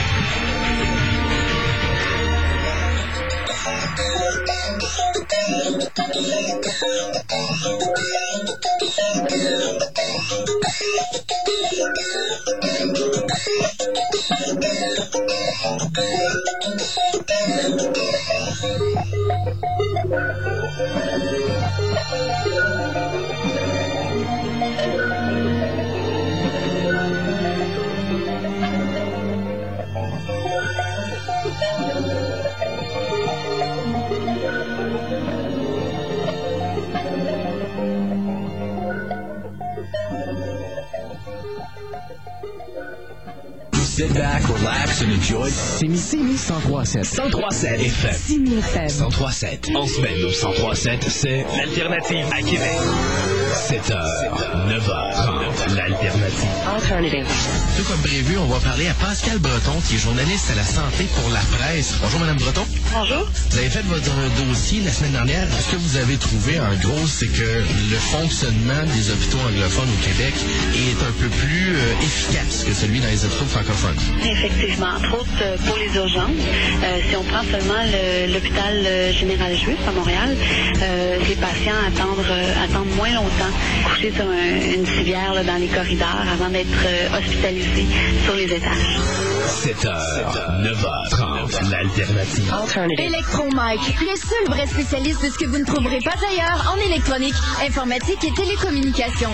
Piles, câbles, connecteurs, batteries, antennes, système d'alarme, haut-parleurs, amplificateurs, disques durs, carte de son, ordinateur complet pour les étudiants, les techniciens et les industries. Nos conseillers vendeurs sont là pour comprendre vos besoins et vous aider. Electromike, une entreprise familiale de Québec, opérée par des gens de Québec. Depuis 25 ans, les meilleurs prix. Electromike, au 1375 boulevard Charret-Ouest, coin Saint-Sacrement. On rappelle les numéros pour nous rejoindre en studio, alors le 670-9001 ou le 1-888-624-1037 pour les gens de l'extérieur. OK, là, je vais retour à Denise Veilleux. Ah, Gilles, quelle belle berceuse. Ah, tu vois, Léo, oui, j'ai vraiment, c'est- un classique. Avis aux membres de la... De la Les membres, c'est allé, ça. je le refais. Avis aux membres de la... De la je le recommence. Avis aux membres de la... De la OK, là, je vais être sérieux. Avis aux membres de la... De la radio Ciné FM 1037, Radio Saint-Charles. Je recommence. Une dernière, dernière fois. Les membres de... Les membres, c'est allé, ça. Super ou que tu veux que je mette plus euh, de mes bruits de bouche? Les membres de... Les membres... Mais j'avais plus d'air. Pas super ou que tu veux que je mette plus euh, de... Gilles. Il est correct? Voyons, Vous écoutez Fantastica avec Christophe Lassens.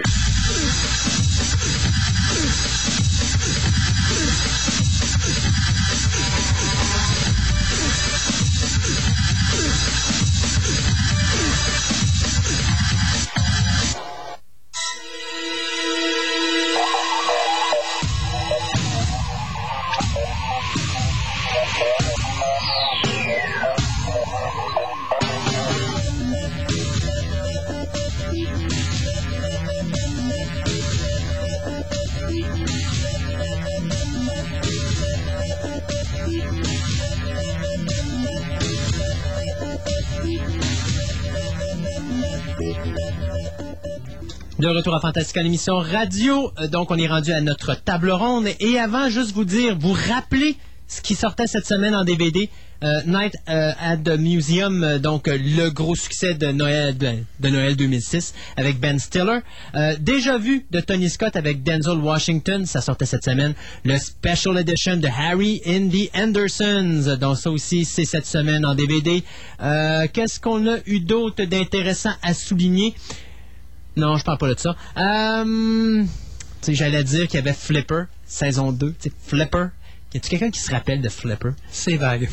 Non, tu te rappelles du, du, de- du, dauphin? oui, c'est ça. Bon, voilà. euh, C'est à mettre dans la même catégorie que Skippy, finalement. Exact, ouais, Skippy, ouais, non, ok, je chanterai pas ça. Euh, et finalement, The Last Supper, petit film euh, japonais. Euh, ouais, c'est, j'aime bien la pochette, la tête de la petite demoiselle dans une assiette avec des petites, avec de la salade, petite bouteille de vin à côté et tout. Donc, ça promet. C'est cannibale, ma foi.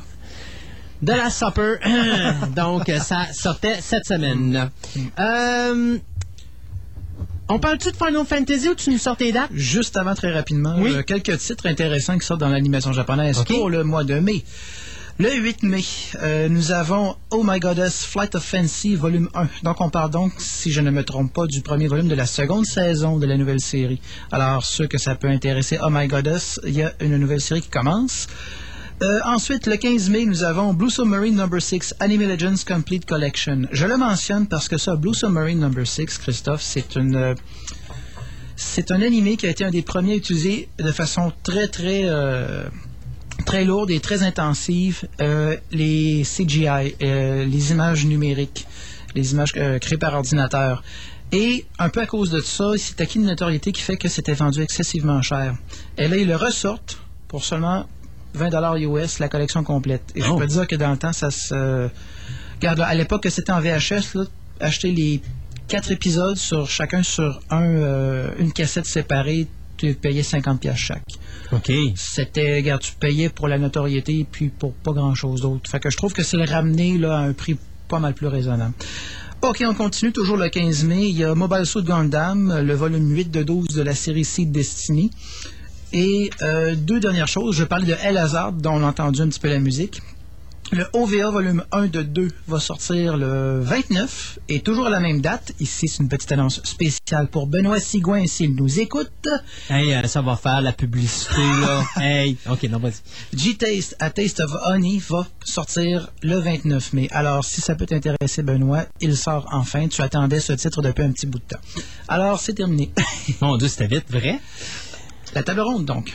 Final Fantasy VII Advent Children. Bon, j'ai jamais joué aux jeux vidéo. Euh, je connais absolument rien de l'univers de Final Fantasy. Et euh, je me suis lancé dans le Final Fantasy VII euh, Advent Children avec la version 2 disques. Et donc, avant d'écouter le film, on a écouté l'espèce de résumé euh, du jeu Final Fantasy VII. C'était probablement nécessaire parce qu'on me dit que ceux qui n'ont pas vu, comme moi, le film, euh, vont pas nécessairement tout Ouais, comprendre ou euh, tout replacer. Et je vous dirais qu'en écoutant le résumé qu'il y a au début, j'ai absolument rien compris. OK? Euh, D'abord, c'est fait d'une manière où. Regarde, c'est fait pour les amateurs du jeu, point final. Et c'est le gros défaut de Final Fantasy VII.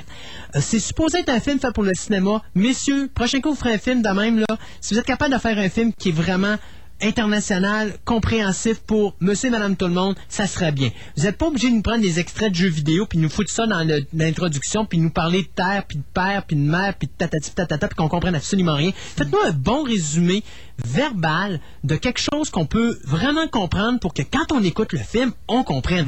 Parce que la grosse lacune de Final Fantasy VII Advent Children, sa grosse lacune, il n'y a pas d'histoire qui se tient debout.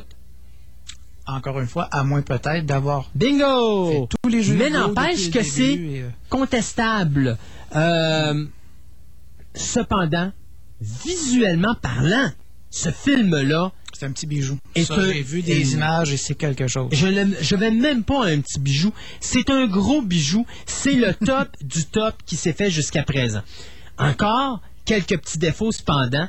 Euh, ça fait trop jeu vidéo. Donc oui, je sais qu'on veut faire encore un hommage aux jeux vidéo puis qu'on veut demeurer sur l'aspect vidéo, mais sauf que là, on n'est plus un jeu vidéo, on a passé étape cinéma. Donc oui, on peut faire des clins d'œil, mais je pense qu'à un certain moment, euh, on peut oublier l'aspect jeu vidéo puis rester un petit peu plus film. Euh, entre Final Fanta- Fantasy, euh, c'était quoi l'autre film qui avait été fait? C'est Spirit, euh, The Spirit- Spirits Within. The Spirit vraiment original, aucun Oui. lien avec les autres Final Fantasy. Exactement. Et ça, justement, tu vas chercher un public nouveau. Moi, j'ai préféré très, ça. Ah oui, oui. Et je te dirais même jusqu'à un point de vue autant visuel qu'au niveau histoire, j'ai préféré le premier film Final Fantasy qu'à celui-là. Euh, les gens qui vont voir Final Fantasy VII Advent Children, non, non, non, vous n'avez pas manqué euh, le 2, 3, 4, 5 et 6 qui venaient entre Final Fantasy Spirit Within et Final Fantasy VII Advent Children. Ça n'a aucun rapport. Final Fan- Fantasy VII, c'est le nom du jeu vidéo. Exact. Et Final Fantasy VII Advent Children est la suite du jeu vidéo Final De la Fantasy VII. septième incarnation. D'ailleurs, tu connais un peu la petite histoire derrière le jeu. Ça, tu vas me la dire. C'est ça. On m'a dit que euh, tout a commencé lorsqu'une compagnie de jeux vidéo japonais, euh, leurs affaires allaient vraiment pas très bien. Ils se sont dit, euh, avant de fermer boutique, on va produire un dernier jeu. Et euh, un peu à court d'idée, ils se sont dit, ça va être notre dernière fantasy. Donc, euh, c'est comme ça qu'on va l'appeler Final Fantasy. Alors, grande surprise, ça a été un smash sur le marché. Ça a été hyper populaire. Et c'est suite à ça qu'ils ont continué à faire des suites. Mais le nom original, Final Fantasy, est resté et c'est de là que ça vient. Ils appellent ça Final parce qu'à l'époque du premier, c'était dit c'est le dernier produit qu'on publie. Puis La après dernière ça, chance. Ah, puis après ça, là, non, même pas, il se disait, on le produit, puis c'est sûr que d'une manière ou d'une autre, après ça, faut qu'on plie bagage, on est en faillite. On arrête ça. Puis ça a été au contraire, ça les a complètement sauvés. Alors, vois-tu, c'est de là que ça vient. Et c'est vraiment dommage parce qu'il aurait pu faire quelque chose de vraiment génial.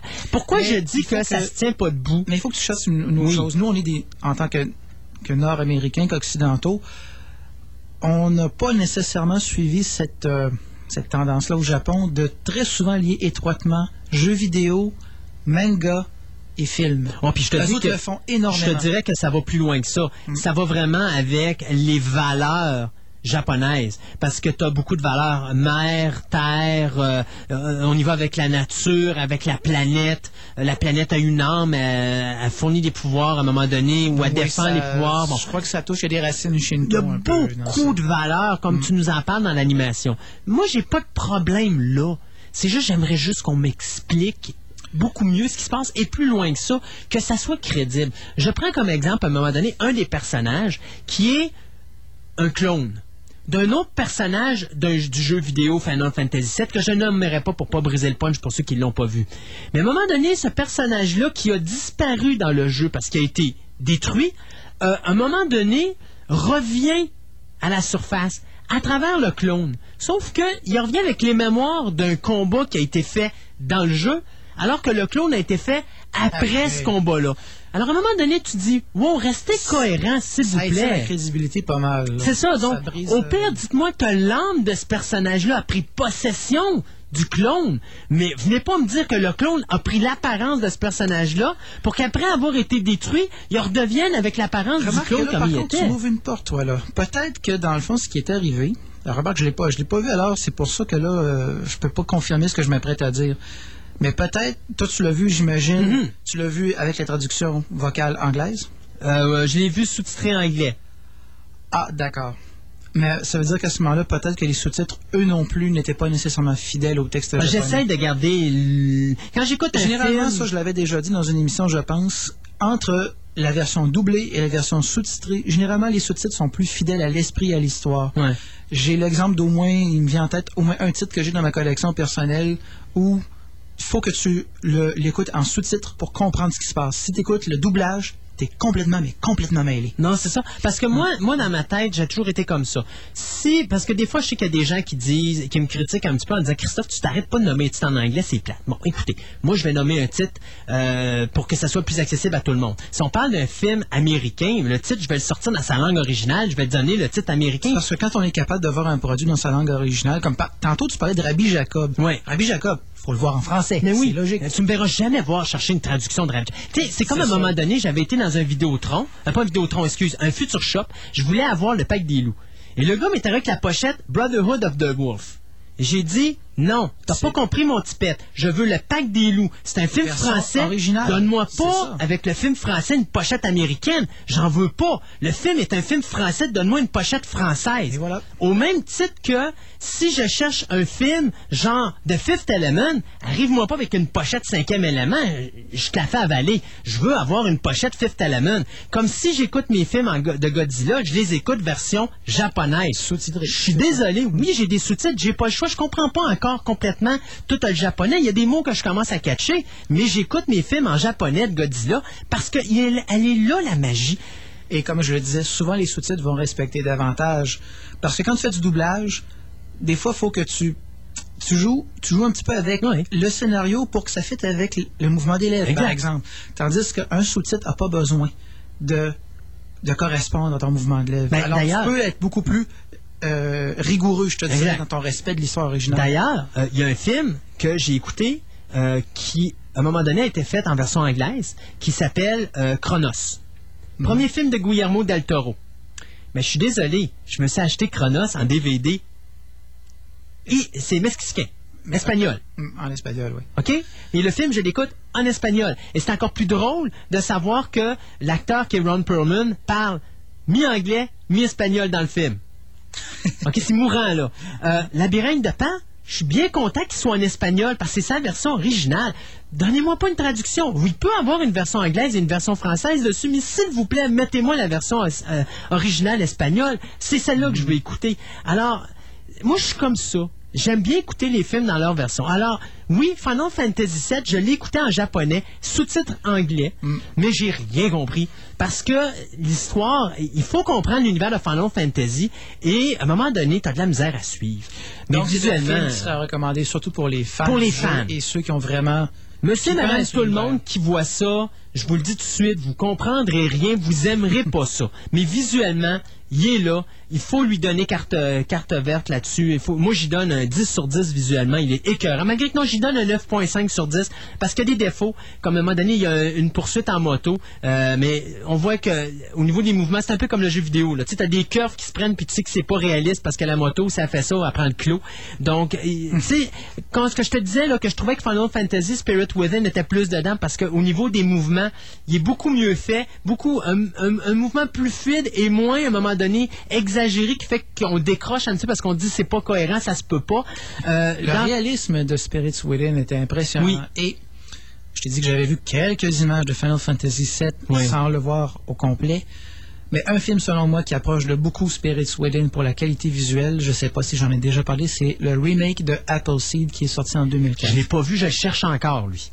On s'en reparle tantôt. Parce que lui, je le cherche encore. Je parce dans cherche- alors, parce que je euh, le cherche encore dans les clubs vidéo, puis je le trouve pas nulle part, parce que tout le monde n'arrête pas d'en parler. collectionneur, alors, euh, avec, Parce que euh, tout le monde n'arrête pas de me parler de ce film-là comme étant un, un hit, puis surtout quelque chose à voir, parce que c'est une coche au-dessus de tout ce qui s'est fait dans l'animation japonaise jusqu'à présent avec Appleseed The Movie. pour ce qui est de la qualité visuelle, quoique euh, c'est pas le réalisme que tu vas voir dans Spirits Within. Spirits Within, on essaie d'avoir quelque chose là avec le grain de la peau, les Ouais, cheveux individuels, tout ça, tandis qu'on a voulu garder un look dessin animé quand même un peu dans Appleseed. Appleseed. Mais le reste là, c'est c'est époustouflant.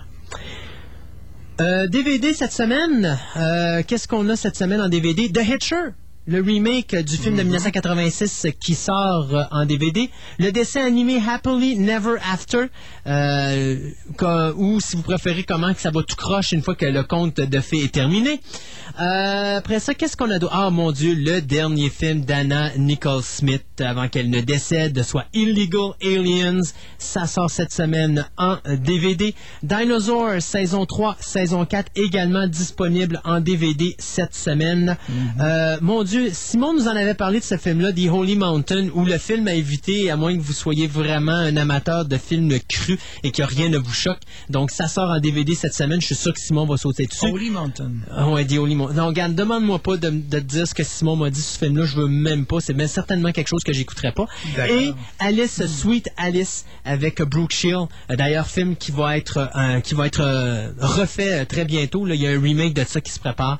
Donc, euh, ça également, ça sort cette semaine. Et pour finir l'émission radio, mon Dieu Seigneur, on a fini à l'heure. Wow! Incroyable. Je m'épate. Euh, N'oubliez pas ce soir, euh, pas ce soir, mais jeudi soir. Tu jeudi? Jeudi soir? Jeudi soir. Minuit, Spider-Man 3, avant-première, en anglais et en français dans les salles de cinéma.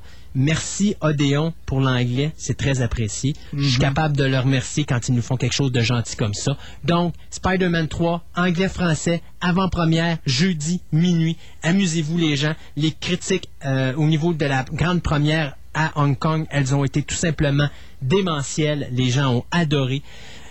Je sais qu'on a dit des mauvaises choses dessus, mais je suis capable de donner des bonnes choses quand on me donne des bonnes J'ai une critiques. question pour toi. J'ai vu une bande-annonce récemment, Oui. un peu plus étendue. Oui. Et, euh, mon Dieu, il y a, donc de villains là-dedans. Des- Ben, il y a quatre vilains. Ben, il y a trois, quatre, euh, quatre super- il y a trois vilains et un super-héros. C'est parce que là, à un moment donné, on commence à tomber dans ce que un problème que moi je voyais avec les films de, de Batman. T'en Mais- as trop, t'as pas le temps de les développer. Je te dirais que dans le cas de Venom, c'est un vilain que tu vas voir à la toute fin du film, réellement. Donc, il est comme préparé pour le. Oui, parce que Venom, 4. c'est le costume. Non, euh, Venom, c'est le costume à l'origine Mhm. qui va transformer Peter Parker. Donc, tu peux être certain que tu vas l'avoir là pendant euh, à peu près deux tiers du film. Et dans le dernier tiers, il va s'en débarrasser. Le costume va aller sur quelqu'un d'autre et là, il va devenir le méchant. C'est Eddie Brock. Et donc, à ce moment-là, ça va donner la confrontation finale.